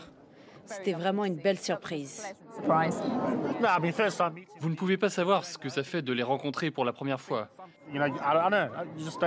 C'était une surprise de voir Harry et Meghan. C'est bien de les voir tous ensemble. Je pense qu'ils vont faire amende honorable et redevenir des frères, ce qui serait génial. Vous avez aussi besoin de votre famille dans ces moments-là. Alors j'espère qu'ils ne feront plus qu'un, comme avant, qu'ils s'entendront et que les enfants pourront être ensemble. Ce serait génial on va revenir en France et cette fois on va parler d'une autre famille euh, qui est euh, sur le point de la désunion, hein, la NUPES, l'Alliance des partis de gauche, avec Fabien Roussel, secrétaire national du Parti communiste, qui a mis les pieds dans le plat ce samedi à, la fête de l'humanité. Il y a dénoncé la gauche des allocs, une gauche qu'il appelle plutôt à, défendre le travail, le salaire. Autant vous dire que le missile a bien fait son effet euh, sur place. Il était destiné directement à, Jean-Luc Mélenchon. le reportage, Kinson, Loïc Tantat et Michael Dos Santos. Regardez. Fabien Roussel n'en démord pas. J'ai voulu dire par là que moi, la France pour laquelle je me bats, c'est une France du travail, dans laquelle nous arrivons à éradiquer le chômage. Dans ma France, il n'y a plus de chômage, il n'y a plus d'allocation chômage, et c'est de ces allocations-là dont je parle. Il n'y a plus de RSA, il n'y a plus ces revenus de substitution qui permettent de nourrir le chômage. Moi, je veux nourrir le travail. Ces propos font écho à ceux tenus la veille par le leader communiste à la fête de l'humanité. Une vision partagée, surprise par un membre du gouvernement. Le travail, c'est au cœur de notre projet de société, donc je peux être qu'en accord avec ça. Évidemment, on a beaucoup de divergences avec Fabien Roussel, mais sur ce sujet-là de la valeur travail, euh, c'est quelque chose qu'on porte depuis 2017. Jean-Luc Mélenchon, leader de la NUPES, a lui montré son agacement. Et pour cause, les propos de Fabien Roussel remettent en cause l'une de ses propositions, la garantie de l'emploi rémunéré au SMIC par l'État dans les secteurs de la transition écologique et du social. Je demande qu'on arrête les jérémiades. C'est cette bataille-là qui continue. Nous avons avancé. Il faut avoir la patience de l'histoire. Et il faut régler les problèmes qu'il y a à régler, au lieu d'aller se battre la coulpe sur la poitrine des autres. Au sein de la gauche, d'autres cadres grincent eux aussi des dents. Tous défendent la gauche du travail, mais aussi celle des allocations. Raphaël Steinville, quand euh, Fabien Roussel nous dit Je ne suis pas pour une France du RSA et du chômage, c'est du bon sens quelque part, est-ce qu'il est euh, le seul à en avoir à gauche? Non, je pense qu'il n'est pas le seul à en avoir, mais c'est probablement celui qui, euh, aujourd'hui, a le, le discours qui, à gauche, paraît le plus transgressif, parce que c'est vrai que ce genre de propos sont de plus en plus rares. Mais il faut se souvenir que, au lendemain des législatives, un député comme François Ruffin, finalement, tenait des propos euh, assez similaires à, ceux de, Fabien Roussel. Euh, finalement, tous les deux voudraient ressusciter euh, l'espèce d'ou- d'ouvriérisme qui, a été la, matrice de, cette gauche, notamment communiste. Donc il, n'est pas seul, mais c'est certainement aujourd'hui l'un des plus percutants, avec un art de la formule, euh, l'art aussi du contre-pied euh, et du bon tempo. C'est-à-dire qu'au moment où, euh, où Mélenchon fait également sa rentrée, lui parvient à, à se distinguer à, et, à, et à mettre une, une- un pied dans, dans- dans la porte. C'est ça son objectif, c'est qu'on ne ramène pas mais- systématiquement la NUPES à, à Jean-Luc Mélenchon? Alors peut-être, mais, mais je pense que euh, d'abord, euh, il a l'intime conviction euh, que la gauche, si elle veut pouvoir exister et accéder au pouvoir, doit parler à tous et abandonner peut-être euh, ce logiciel. Vous savez, c'est le fameux rapport de Terra, Terra Nova sur, euh, sur finalement la, la prépondérance, enfin l'abandon des, classes populaires, des classes populaires et ouvrières au profit d'autres minorités pour constituer une majorité. Je pense qu'il a ça intrinsèquement en lui dans, dans son logiciel et une sorte de, de, de volonté de pouvoir revenir à, ce qu'était la gauche, euh, voilà, euh, 20, 30 ou 40 ans. Alors le moins qu'on puisse dire, c'est que ça n'a pas plu à gauche. Euh, Guillaume Bigot, je voudrais vous montrer simplement les réactions de, de Sandrine Rousseau tout d'abord. En route vers la fête de l'humanité pour y parler notamment protection sociale et écologie et qui précise longue vie aux allocs, droits sociaux fondamentaux. Tweet également de François Ruffin euh, de la France Insoumise, député. Opposer la France qui bosse à la France des allocs, ce n'est pas le combat de la gauche, ce ne sont pas mes mots. Les assistés sont là-haut, gavés de milliards par Macron. C'est notre travail politique quotidien que d'unir le bas contre le haut. Mais je pense que François Ruffin a, pas totalement tort. euh, mais ce qu'il comprend pas, c'est que le calcul qui a été fait, parce que c'est un calcul contre-intuitif, on a l'impression qu'être contre les allocations. D'abord, M. Roussel ne s'est pas prononcé contre, il n'a pas dit il faut supprimer les allocations. Hmm. Il est revenu aux fondamentaux de la gauche. Les fondamentaux de la gauche. C'est d'essayer de s'en passer, hein. c'est surtout de C'est-à-dire faire en sorte qu'on n'ait pas besoin de- L'aide qu'on peut fournir, que ce soit euh, la, la gauche la plus radicale de la Révolution française ou la gauche marxiste, le elle n'est pas contre le fait d'aider ceux qui ne sont pas en situation de travailler, parce qu'ils sont malades, parce qu'ils sont euh, âgés, etc. Pas du tout qui sont frappés par des accidents de la vie, mais c'est l'exception, c'est pas la règle. La règle de la gauche, c'est au contraire l'exaltation du travail, de la dignité par le travail. Et en fait, là, on a l'impression, en écoutant M. Roussel, qu'on entend M. Sarkozy de 2007, euh, c'est vraiment la France qui se lève tôt. Mais en fait, c'est plutôt M. Sarkozy qui a fait une captation d'héritage de la gauche. Alors qu'est-ce qui se passe avec justement cette extrême gauche, euh, NUPES, euh, Madame Rousseau aujourd'hui, les- c'est un discours très minoritaire à gauche. On est d'accord, ce que dit Fabien Roussel. non, parce que je pense qu'on n'a pas la gauche, euh, on a effectivement ce que Michel Onfray appelle la gauche. C'est-à-dire, et peut-être qu'on pourrait même mettre un- une particule, c'est de gauche. C'est-à-dire, qu'est-ce que c'est de gauche? C'est effectivement les idiots utiles du capitalisme. On peut le démontrer très simplement. Leur calcul est non pas d'augmenter la taille du gâteau de la richesse produite en France. Les capitalistes ont décidé de ne pas augmenter la taille de ce gâteau au détriment des travailleurs. Et ils ont augmenté la taille du gâteau ailleurs, en Chine, de sorte que l'essentiel de la force économique française est tourné vers l'exportation. En tout cas, la France qui réussit, la France qui marche. On retrouve l'électorat là euh, euh, d'un Emmanuel Macron, par exemple.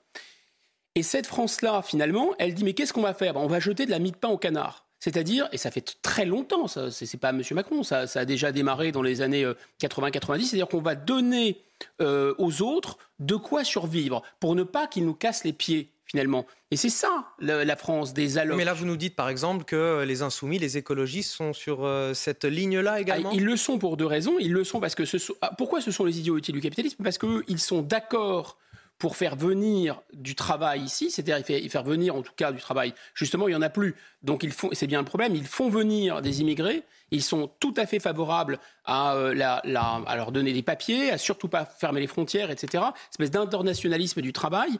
Et ils ne voient pas en fait que lorsqu'ils s'attaquent au capitalisme, ils s'attaquent à la libre circulation des marchandises, des biens et des capitaux. Mais ils sont favorables à la libre circulation des travailleurs. La contradiction est très forte. Et en fait, si la gauche veut être cohérente, il faut qu'elle dise, bon, il faut produire ici et il faut faire travailler les gens ici en priorité. Voilà, et les allocations, c'est que pour les gens qui n'auront pas de travail. Allez, politique toujours avec euh, la rentrée de Marine Le Pen cette fois. Elle va faire aujourd'hui euh, sa traditionnelle euh, allocution à la braderie des Nains-Beaumont, son fief dans le Pas-de-Calais. Elle a beau avoir laissé sa couronne de présidente du Rassemblement national, elle reste au, centre du jeu puisque finalement elle, dirige le plus important, c'est-à-dire les 89 députés du Rassemblement national à l'Assemblée, avec un défi peut-être aujourd'hui, c'est celui de se frotter véritablement à l'exercice du pouvoir et non plus seulement se préparer à la prise de ce pouvoir. Voit d'ailleurs qu'il y a eu un, été à peu près euh, sans faute pour le Rassemblement national. Marine Le Pen se garde bien de dire maintenant qu'elle ne sera pas candidate aussi en, 2027. À votre avis, elle, garde, Raphaël Steinville, 2027 en, ligne de mire, Marine Le Pen? Bien évidemment, et je, euh, pense qu'elle euh, elle a raison de s'accrocher à cet objectif. Pour autant, la conquête du pouvoir est encore très longue et très compliquée pour elle. Euh, on l'a vu, il y a quand même, certes, elle progresse, mais euh, pour la, troisième fois, elle, échoue. Euh, elle échoue à se faire élire. Et donc, il y a à la fois une sorte d'hégémonie nouvelle de, ce parti sur une grande partie de, l'échiquier à droite, avec un LR qui, qui aujourd'hui survit en quelques endroits et est quand même malgré tout parvenu à, à avoir un, groupe euh, à l'Assemblée. Et, euh, Éric Zemmour, de l'autre côté, qui, euh, qui a fait une percée pendant la présidentielle, mais qui n'a pas d'élu. Donc elle, elle, a, elle a si cette, cette hégémonie à droite, mais avec un discours qui est beaucoup plus large que ça, allant très largement sur, sur le social, sur, sur des thématiques de gauche. On l'a vu à, sa manière. En fait, elle a un sens politique assez fort. Euh, et c'est d'abord ça, peut-être ça. Elle a la bonne stratégie aujourd'hui pour euh, avancer euh, vers les prochaines échéances électorales? Bah, On, l'a vu pendant la présidentielle. C'était assez frappant de voir que c'est finalement elle qui a mis au cœur de cette présidentielle cette thématique du pouvoir d'achat qui, qui a été assez décisive pour lui permettre de, de, s'affranchir finalement d'un certain nombre de, thématiques qu'elle a préempté, qu'elle préempté par le passé, notamment euh, toutes les questions autour de, la sécurité et de l'immigration. Et donc, elle a cranté euh, une, euh, un, nouveau thème avec un certain succès, il faut le dire. Mais voilà, pour elle, toute la difficulté va, être, de, malgré tout, de, franchir un cap. 9h15 sur CNews, c'est l'heure du rappel de l'actualité avec Elisa Lukavski.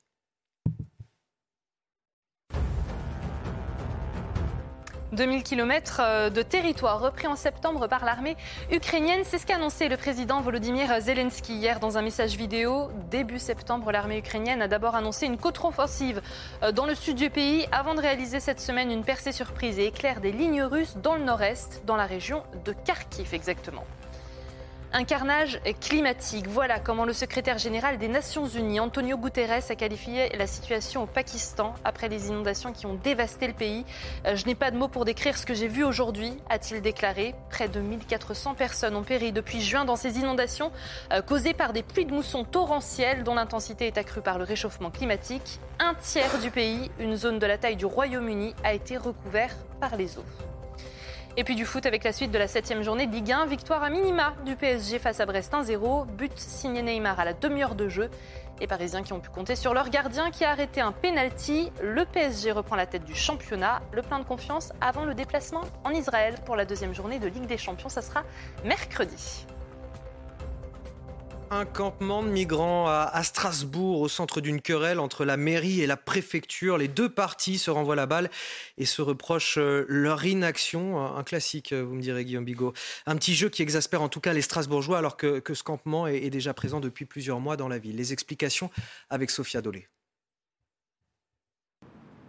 Dans ce campement situé en plein centre de Strasbourg, une centaine de migrants vit entassés dans des tentes, parmi lesquels une quarantaine d'enfants. La mairie dit ne pas avoir la capacité d'héberger les personnes présentes dans ce camp et dénonce l'absence d'aide de l'État pour faire face à la situation.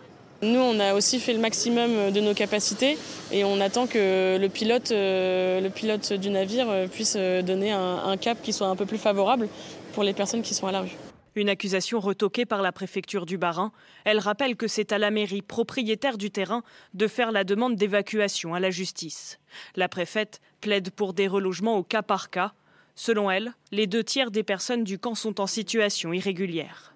Ce que j'ai demandé à la maire, c'est de saisir euh, la juridiction administrative, en l'occurrence le tribunal administratif, pour obtenir une décision et l'État procédera à la mise à l'abri euh, de ces personnes en fonction de leur situation administrative.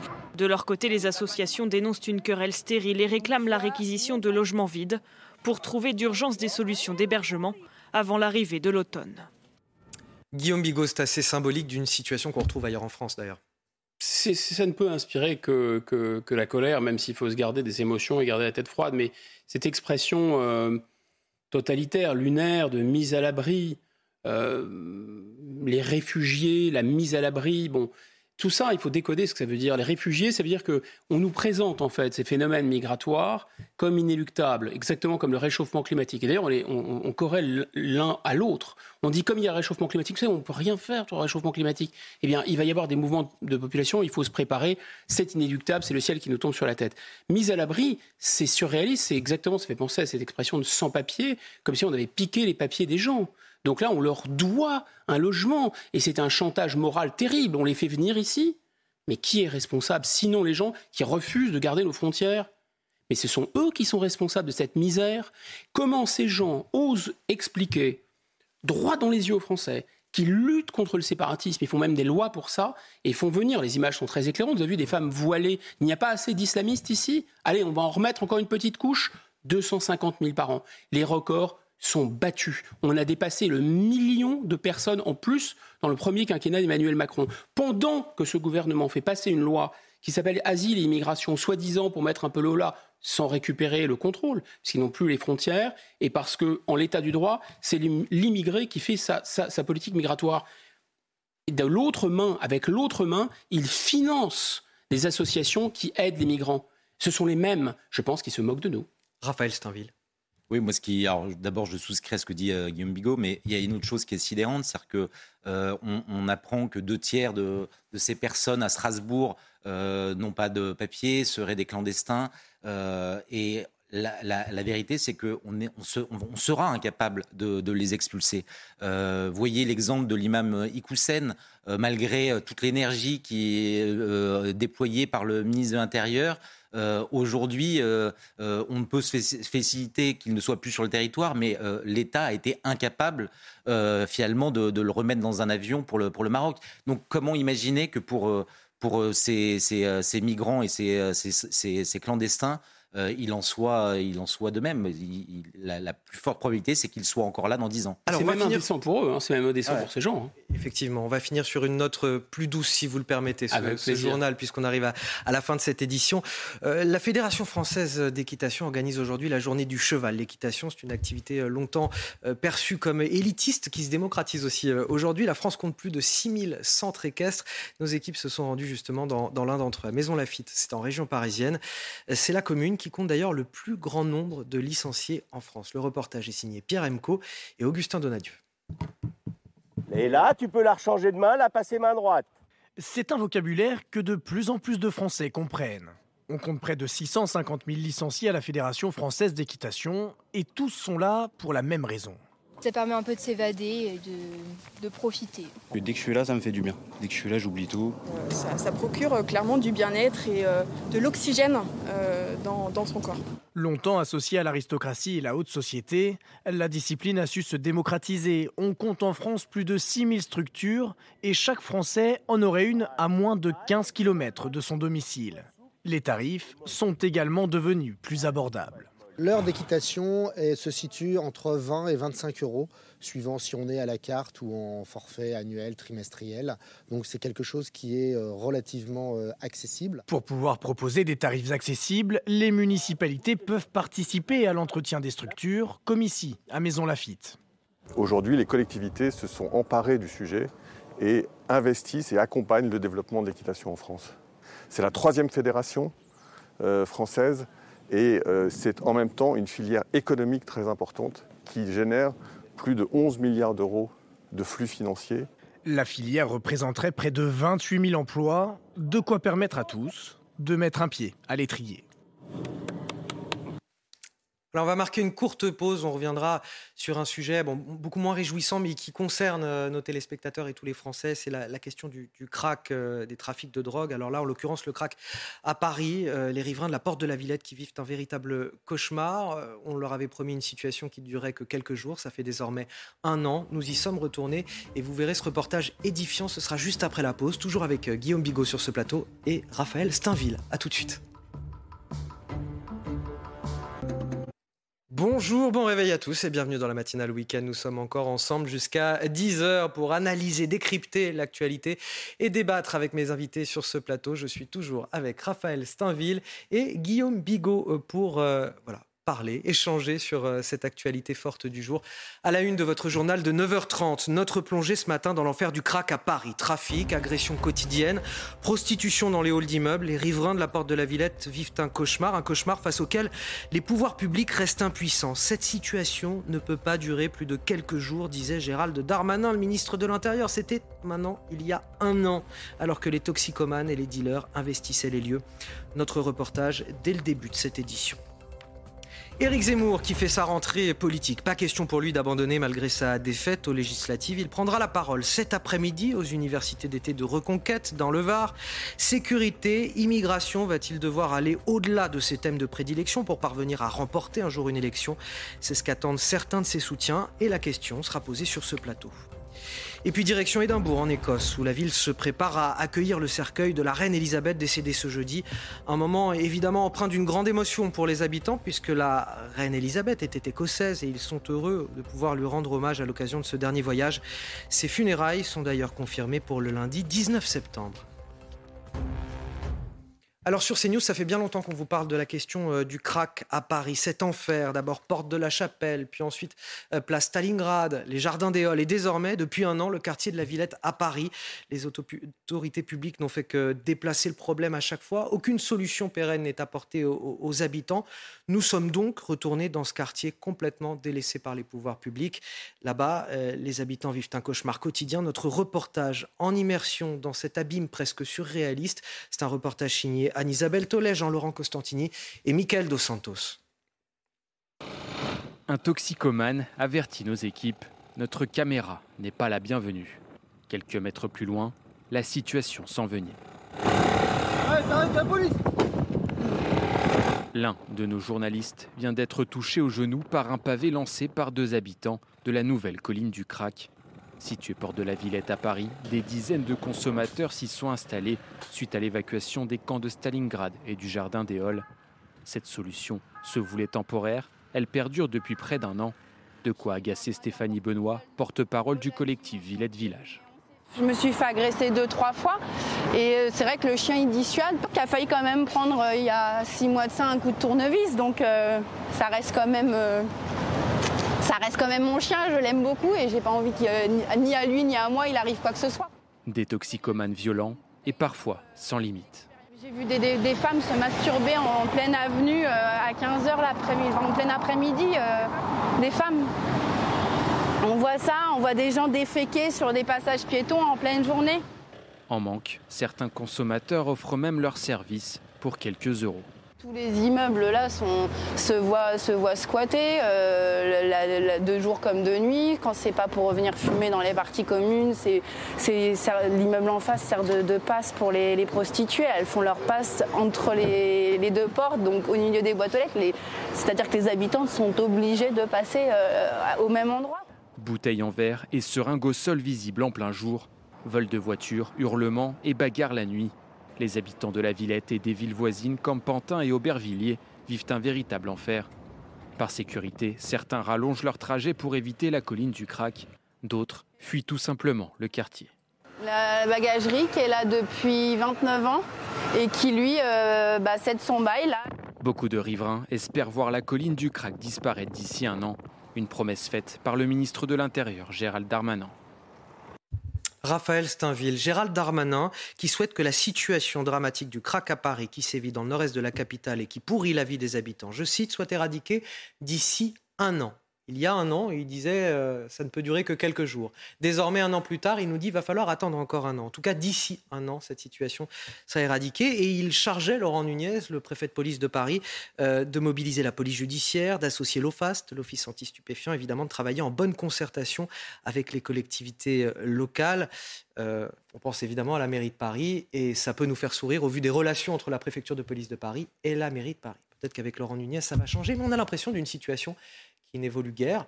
Euh, J'allais dire pas depuis un an, depuis euh, quasiment dix ans, voilà une décennie où, où le problème n'a été que déplacé de la porte de la chapelle au tout début jusqu'à euh, jusqu'à cette porte de la Villette. Oui, non, mais c'est- très exactement ça. C'est-à-dire qu'aujourd'hui, les pouvoirs publics euh, font de la communication, font des promesses, essayent de donner des gages aux, aux riverains. Et la situation, au mieux, est déplacée, mais elle, euh, on a surtout l'impression qu'elle empire. Quand on voit ces images, c'est un paysage de désolation. C'est à se demander si on est encore en France. Euh, c'est insupportable de- de voir qu'aujourd'hui, les pouvoirs politiques sont incapables de régler durablement euh, cette solution. Alors, on, l'a déjà dit, euh, il y a un problème, certes, sanitaire, mais il y a surtout un problème, puisque l'essentiel de, ces, euh, personnes qui aujourd'hui consomment du crack dans ces, quartiers-là, ce sont des immigrés clandestins, ce sont des trafiquants également euh, d'origine étrangère euh, qui, euh, qui mènent euh, le bal. Euh, si on est incapable de pouvoir les expulser et de régler en tout cas cette partie du problème euh, à la source, euh, on continuera à avoir ces images et à avoir cette situation empirer, Et se peut- développer Peut-on ailleurs. prétendre, comme euh, Gérald Darmanin, pouvoir aller en Afrique de l'Ouest euh, dans les mois, les semaines, les mois qui viennent pour éradiquer ce trafic de crack comme il l'a affirmé lui-même? Et il, il le faut pour euh, avoir ces. Est-ce qu'il a, il a les moyens Non, mais concrètement pour, de, de pour pouvoir obtenir ces laissés-passer concu- Voilà, consulaires, euh, Il faut savoir il de quelle origine obligé- sont les, les trafiquants. Souvent, ils ne donnent pas leur origine Ouais, mais- exacte. On parle de, de on- Sénégalais, on, on parle de Gabonais, on mais on voit quand pas même- véritablement. on voit la fragilité euh, de, de notre, euh, de notre état de droit qui aujourd'hui euh, complexifie euh, absolument euh, toutes les choses. Quel pays euh, euh, au monde euh, finalement donne plus de, de gages à, à ceux qui sont rentrés clandestinement en France pour s'y installer durablement? Voyez le parcours du combattant qu'il faut pour euh, obtenir ne serait-ce qu'un laissez-passer consulaire. Et encore, euh, euh, si, jamais Gérald Darmanin obtenait d'un certain nombre de pays, le Sénégal, le Gabon et d'autres, ces laissez-passer consulaires pour expulser ces, ces clandestins, ils ont encore de multiples recours pour euh, rester sur le territoire. Donc c'est un parcours euh, infernal euh, et on, on voit mal aujourd'hui en l'état, si on, on- on fonctionne euh, en, à dro- en droit constant, comment le, le ministre de l'Intérieur et le préfet de Paris parviendront à résoudre cette situation. Guillaume Bigot, tout à l'heure, vous parliez d'un paysage, d'un environnement digne d'un roman de, de Zola euh, ou d'un monde finalement euh, post-apocalyptique. C'est l'un des deux. C'est- Oui, je disais en regardant ces images. C'est anachronique. On dirait un, un- des tentes de, un camp de réfugiés à Mogadiscio dans un pays en guerre, mais en fait non, parce que les Nations Unies tiennent mieux leur camp que ça. En fait, c'est bien pire que ça en réalité. Euh, c'est intéressant aussi au plan sociologique parce que les gens qui habitent dans ces quartiers, sont pas des gens, à mon avis, qui, on peut faire de la, sociologie de plateau, mais enfin, il faudrait faire des enquêtes sérieuses. Mais est-ce qu'ils votent euh, euh, à droite? C'est pas sûr. Moi, je pense qu'ils habitent dans des quartiers populaires et ça les dérange pas d'habiter dans des quartiers où il y a une immigration importante. Mais en revanche, ils sont confrontés à se concentrer d'illégalité parce que euh, trafiquer de la drogue, c'est interdit. Consommer de la drogue, c'est interdit. Déféquer sur la place publique, c'est interdit. Se prostituer, c'est interdit. Agresser les gens, c'est interdit. Voilà. Et là, la mission première de l'État, c'est quand même d'assurer à la population sur un territoire donné, en l'occurrence la République française, l'application de ces lois eh bien, euh, c'est un gouvernement évidemment totalement capitulaire. La, mairie de Paris qui parlait, par exemple, de, de, centres d'accueil, en tout cas de, salles de consommation à moindre risque, avec euh, peut-être des soins associés euh, pour ceux qui le souhaitent, c'est quelque chose de chimérique. Est-ce qu'on peut installer ça dans Paris? Personne ne veut. C'est surréaliste. C'est-à-dire que organiser des salles de shoot, ça veut dire que l'État, enfin une, puissance publique, là en l'occurrence pas l'État, c'est la mairie de Paris, organise l'illégalité. On pourrait aussi euh, imaginer des salles de pédophilie, si vous voulez, pourquoi pas hein, C'est possible. Non, mais on est dans, l'absurde, on est dans Ubu-Roi. Je comprends bien que ces gens sont malades et que cette drogue est extrêmement grave et ils sont aussi des victimes. C'est une, voilà, c'est même la dignité humaine qui est atteinte. C'est terrifiant ce qui se passe. Je comprends bien qu'il faille les soigner mais c'est aussi illégal. Donc on peut faire les deux. D'ailleurs, pourquoi choisir? Il faudrait à la fois protéger les riverains, parce que c'est la mission numéro un de l'État, et évidemment soigner ces gens. Quant à M. Darmanin qui nous dit dans un an ce sera réglé, il a déjà euh, déplacé le problème d'un point à l'autre, maintenant il gagne du temps un an. C'est le même M. Darmanin, je crois, qui nous explique qu'il n'y a aucun lien entre le trafic de stupéfiants et l'immigration. D'accord, donc quelqu'un qui vous dit qu'il n'y a aucun lien entre le trafic de stupéfiants et l'immigration et qui va en Afrique de l'Ouest pour régler le problème des stupéfiants, vous croyez qu'il va régler le problème dans un an? Bah, je vous laisse réfléchir. Effectivement, dossier à, suivre et on en reparlera probablement euh, dans un an si le problème n'est pas déplacé simplement dans un autre quartier euh, d'ici là. On va parler politique à présent, la rentrée politique d'Éric Zemmour, trois mois après euh, sa défaite aux législatives. Son mouvement Reconquête tient actuellement son université d'été dans le Var. Ça se passe à Vinon-sur-Verdon. Ses soutiens y croient encore, à condition bien sûr qu'Éric Zemmour peut-être élargisse un petit peu sa palette, ses thèmes de prédilection, ses propositions politiques au-delà de la sécurité et de l'immigration. Éric Zemmour qui prononcera d'ailleurs un, discours politique euh, tout à l'heure à partir de, 14h euh, cet après-midi. On va rejoindre sur place Gauthier Lebret, euh, notre journaliste envoyé spécial avec, avec Stéphanie Rouquier. Gauthier, c'est une rentrée éminemment difficile pour Éric Zemmour. Oui, rentrée euh, difficile, euh, Anthony, pour euh, Éric Zemmour, puisque se pose désormais une question. Quel espace politique peut-il occuper face à un rassemblement national toujours plus puissant, 89 députés, vous le savez, à l'Assemblée nationale? Et en octobre prochain, le mois prochain, les travaux, les débats vont reprendre au Palais Bourbon. Ça sera compliqué d'exister eh bien, médiatiquement pour Éric Zemmour avec zéro député. Alors Éric Zemmour, il vise les européennes, c'est dans deux ans. Et là aussi, il aura la liste du Rassemblement national très puissante face à lui, menée par Jordan Bardella. Alors Éric Zemmour, il se rêve comme le Giorgia Meloni euh, français. Vous savez, c'est cette candidate de frère d'Italie en passe de devenir première ministre en Italie, alors qu'il y a quelques années, elle pesait à peine quelques points euh, dans les sondages. Mais il y a aussi des problèmes internes hein, à Reconquête. Certains euh, l'ont quitté. Éric Zemmour, Gilbert Collard a contesté le mode de scrutin pour les, pour les élections internes, même s'il était présent hier pour les universités d'été. C'est donc dans ce contexte qu'Éric Zemmour fait sa rentrée tout à l'heure, discours à 14h. Ça sera intéressant de voir combien de militants sont mobilisés. On nous dit 4000, euh, ces équipes nous disent 4000. Euh, Mais effectivement, c'est un contexte compliqué puisque quand vous avez perdu deux fois, votre nombre d'adhérents est amené non pas à augmenter, mais bien à diminuer. Merci euh, Gauthier Lebret, merci également à Stéphanie Rouquier qui est derrière la caméra et qui vous accompagne ce matin. Raphaël Steinville, est-ce qu'il lui reste un espace politique aujourd'hui à Éric Zemmour? Indéniablement, il a, a encore un espace, mais je pense que le plus difficile aujourd'hui pour Éric Zemmour, c'est euh, de s'inscrire dans la durée. C'est-à-dire que, euh, souvenez-vous, la force d'Éric Zemmour lorsqu'il a surgi dans le paysage politique, après avoir euh, été des années dans, dans l'espace médiatique, c'était de ne pas être un politique comme les autres, de ne pas être un politicien. Et là, euh, s'inscrivant dans le temps long, euh, prenant la tête d'un parti qu'il essaye de structurer, il va euh, fatalement devenir un peu comme les autres. Alors, comment survivre, comment avoir un discours tout, à la fois. Et comment être audible alors que les prochaines échéances électorales sont dans deux ans Oui, c'est ça, mais, mais c'est l'apprentissage du temps long. alors, c'est un observateur, il a été pendant des années un observateur de la vie politique, il sait euh, les sacrifices et, la patience qu'il faut avant de finalement de parvenir au, pouvoir. Euh, finalement, la, seule exception à, à, ce, à, cette règle politique, c'est Emmanuel Macron qui, euh, en une élection, en une élection présidentielle, est parvenu à être président.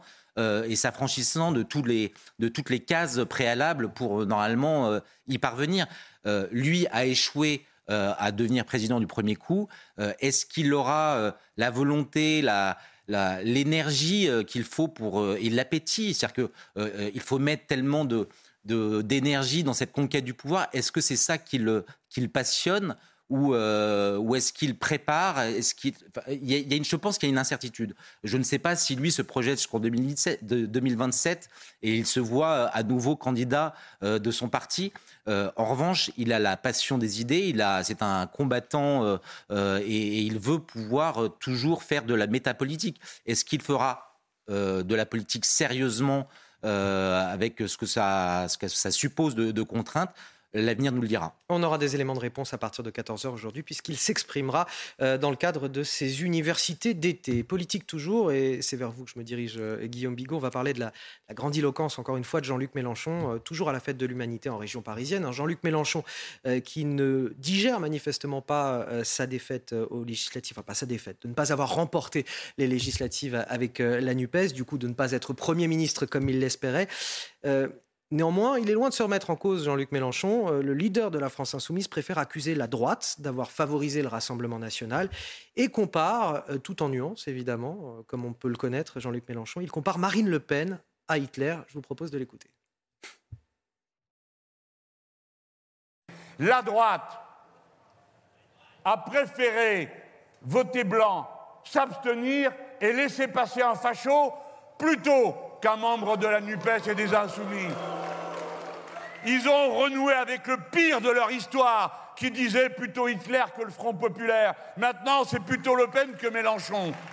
Voilà la vérité de leur ligne. Alors, vous aurez compris bien sûr mon ironie quand je parlais de nuances euh, à l'égard de Jean-Luc Mélenchon. Mais euh, voilà, Guillaume Bigot aujourd'hui, qu'est-ce que ça traduit de Jean-Luc Mélenchon, ce, type de prise de parole? Et ce type de comparaison surtout D'abord, euh, le fait d'essayer de rassembler dans son camp, qui n'est même pas la gauche, qui est la gauche de la gauche. Euh, on a bien compris que c'est une fédération assez molle, assez lâche. Donc là, c'est un grand classique. Euh, il donne euh, l'os à Croix-Gamay à ronger. voilà. Bon, après, ensuite, c'est un l'anachronisme, c'est-à-dire le fait de voir la réalité d'aujourd'hui, qui est pourtant en couleur au XXIe siècle, à voir avec des lunettes qui nous ramènent dans les années 20, 30, 40 pour la voir en noir et blanc et tout repeindre en noir et blanc et nous reprojeter à cette époque, c'est vrai que c'est un des grands mots de l'époque. Enfin, de Saddam Hussein et Hitler, Poutine c'est Hitler, euh, Marine Le Pen c'est Hitler, Zemmour c'est Hitler. un Hitler juif, c'est assez original, mais bon, voilà. Donc ça, c'est pas possible. Euh, et je pense que euh, Jean-Luc Mélenchon le sait. Donc c'est absolument purement tactique. Maintenant, si on vraiment on veut jouer à l'anachronisme et si on veut vraiment jouer au point Goodwin, peut se demander euh, s'il existe. Qu'est-ce qui serait aujourd'hui dans les idées politiques en France, dans le débat politique en France, qui serait le plus proche de ces idées d'extrême droite? Moi, je pense que c'est l'islamisme. L'islamisme tue, l'islamisme est antisémite violemment, l'islamisme est homophobe, l'islamisme est misogyne. Et quel est le parti politique qui est collaborationniste avec l'islamisme bah, Je vous laisse répondre à la question. Vous, achevez donc euh, euh, ce propos sur une autre comparaison cette fois euh, pour répondre à, cette comparaison faite qui, par qui est vraiment, ouais, vraiment pour répondre, pour répondre pour, terme à terme. Mais je pense qu'il faut surtout sortir de l'anachronisme. 9h46 sur CNews, c'est l'heure du rappel de l'actualité. C'est avec vous, Elisa Lukavski.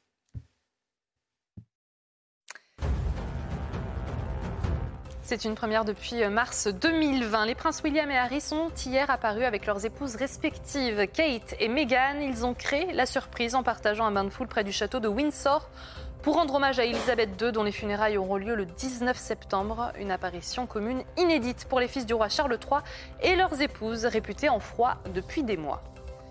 Je demande qu'on arrête les jérémiades sur la NUPES. Voilà ce qu'a déclaré Jean-Luc Mélenchon hier à la fête de l'humanité. Après six ans d'absence à ce rendez-vous, l'ex-candidat de la France insoumise à la présidentielle a répondu au communiste Fabien Roussel et à l'insoumis François Ruffin qui ont tous deux regretté que la coalition n'ait pas reconquis les classes populaires. Et puis de la Formule 1, le Grand Prix d'Italie. Comme en 2019, c'est le monégasque Charles Leclerc qui partira en pole position cet après-midi à Monza. Le pilote Ferrari tentera de réussir à nouveau le doublé pole position victoire qu'il avait déjà signé il y a trois ans devant les Tifosi. Le leader du championnat Max Verstappen sur Red Bull a lui été pénalisé. Il s'élancera en septième position.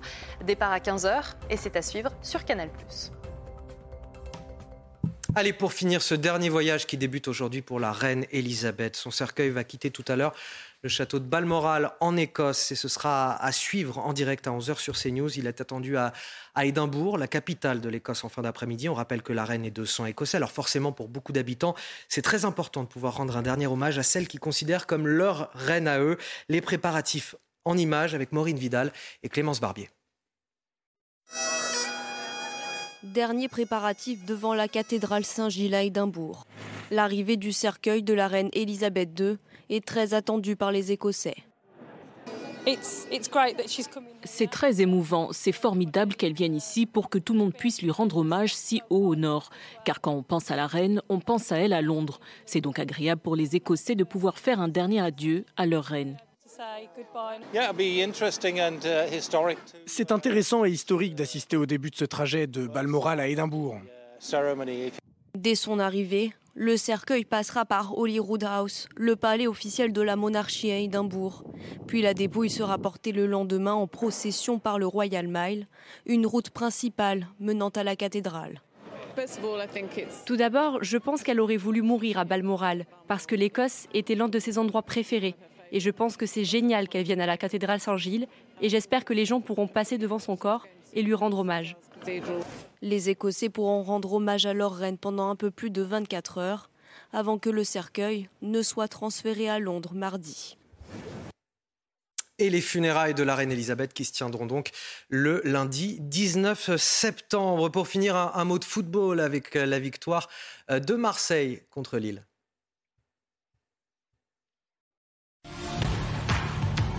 Regardez votre programme avec Sector, montre connectée pour hommes. Sector, no limits.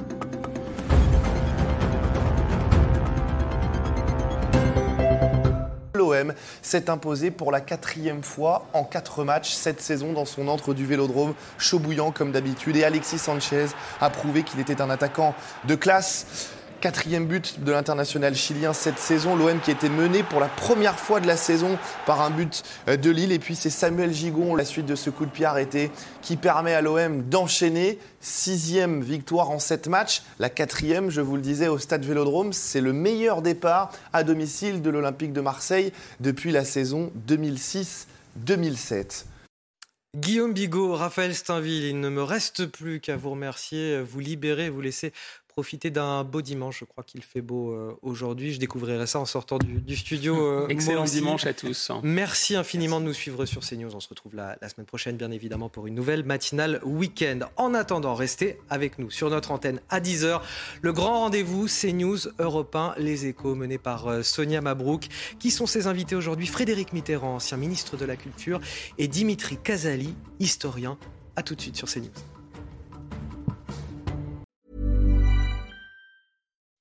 When you make decisions for your company, you look for the no-brainers. If you have a lot of mailing to do, stamps.com is the ultimate no-brainer. Use the stamps.com mobile app to mail everything you need to keep your business running with up to 89% off USPS and UPS. Make the same no-brainer decision as over 1 million other businesses with stamps.com. Use code PROGRAM for a special offer. That's stamps.com, code PROGRAM.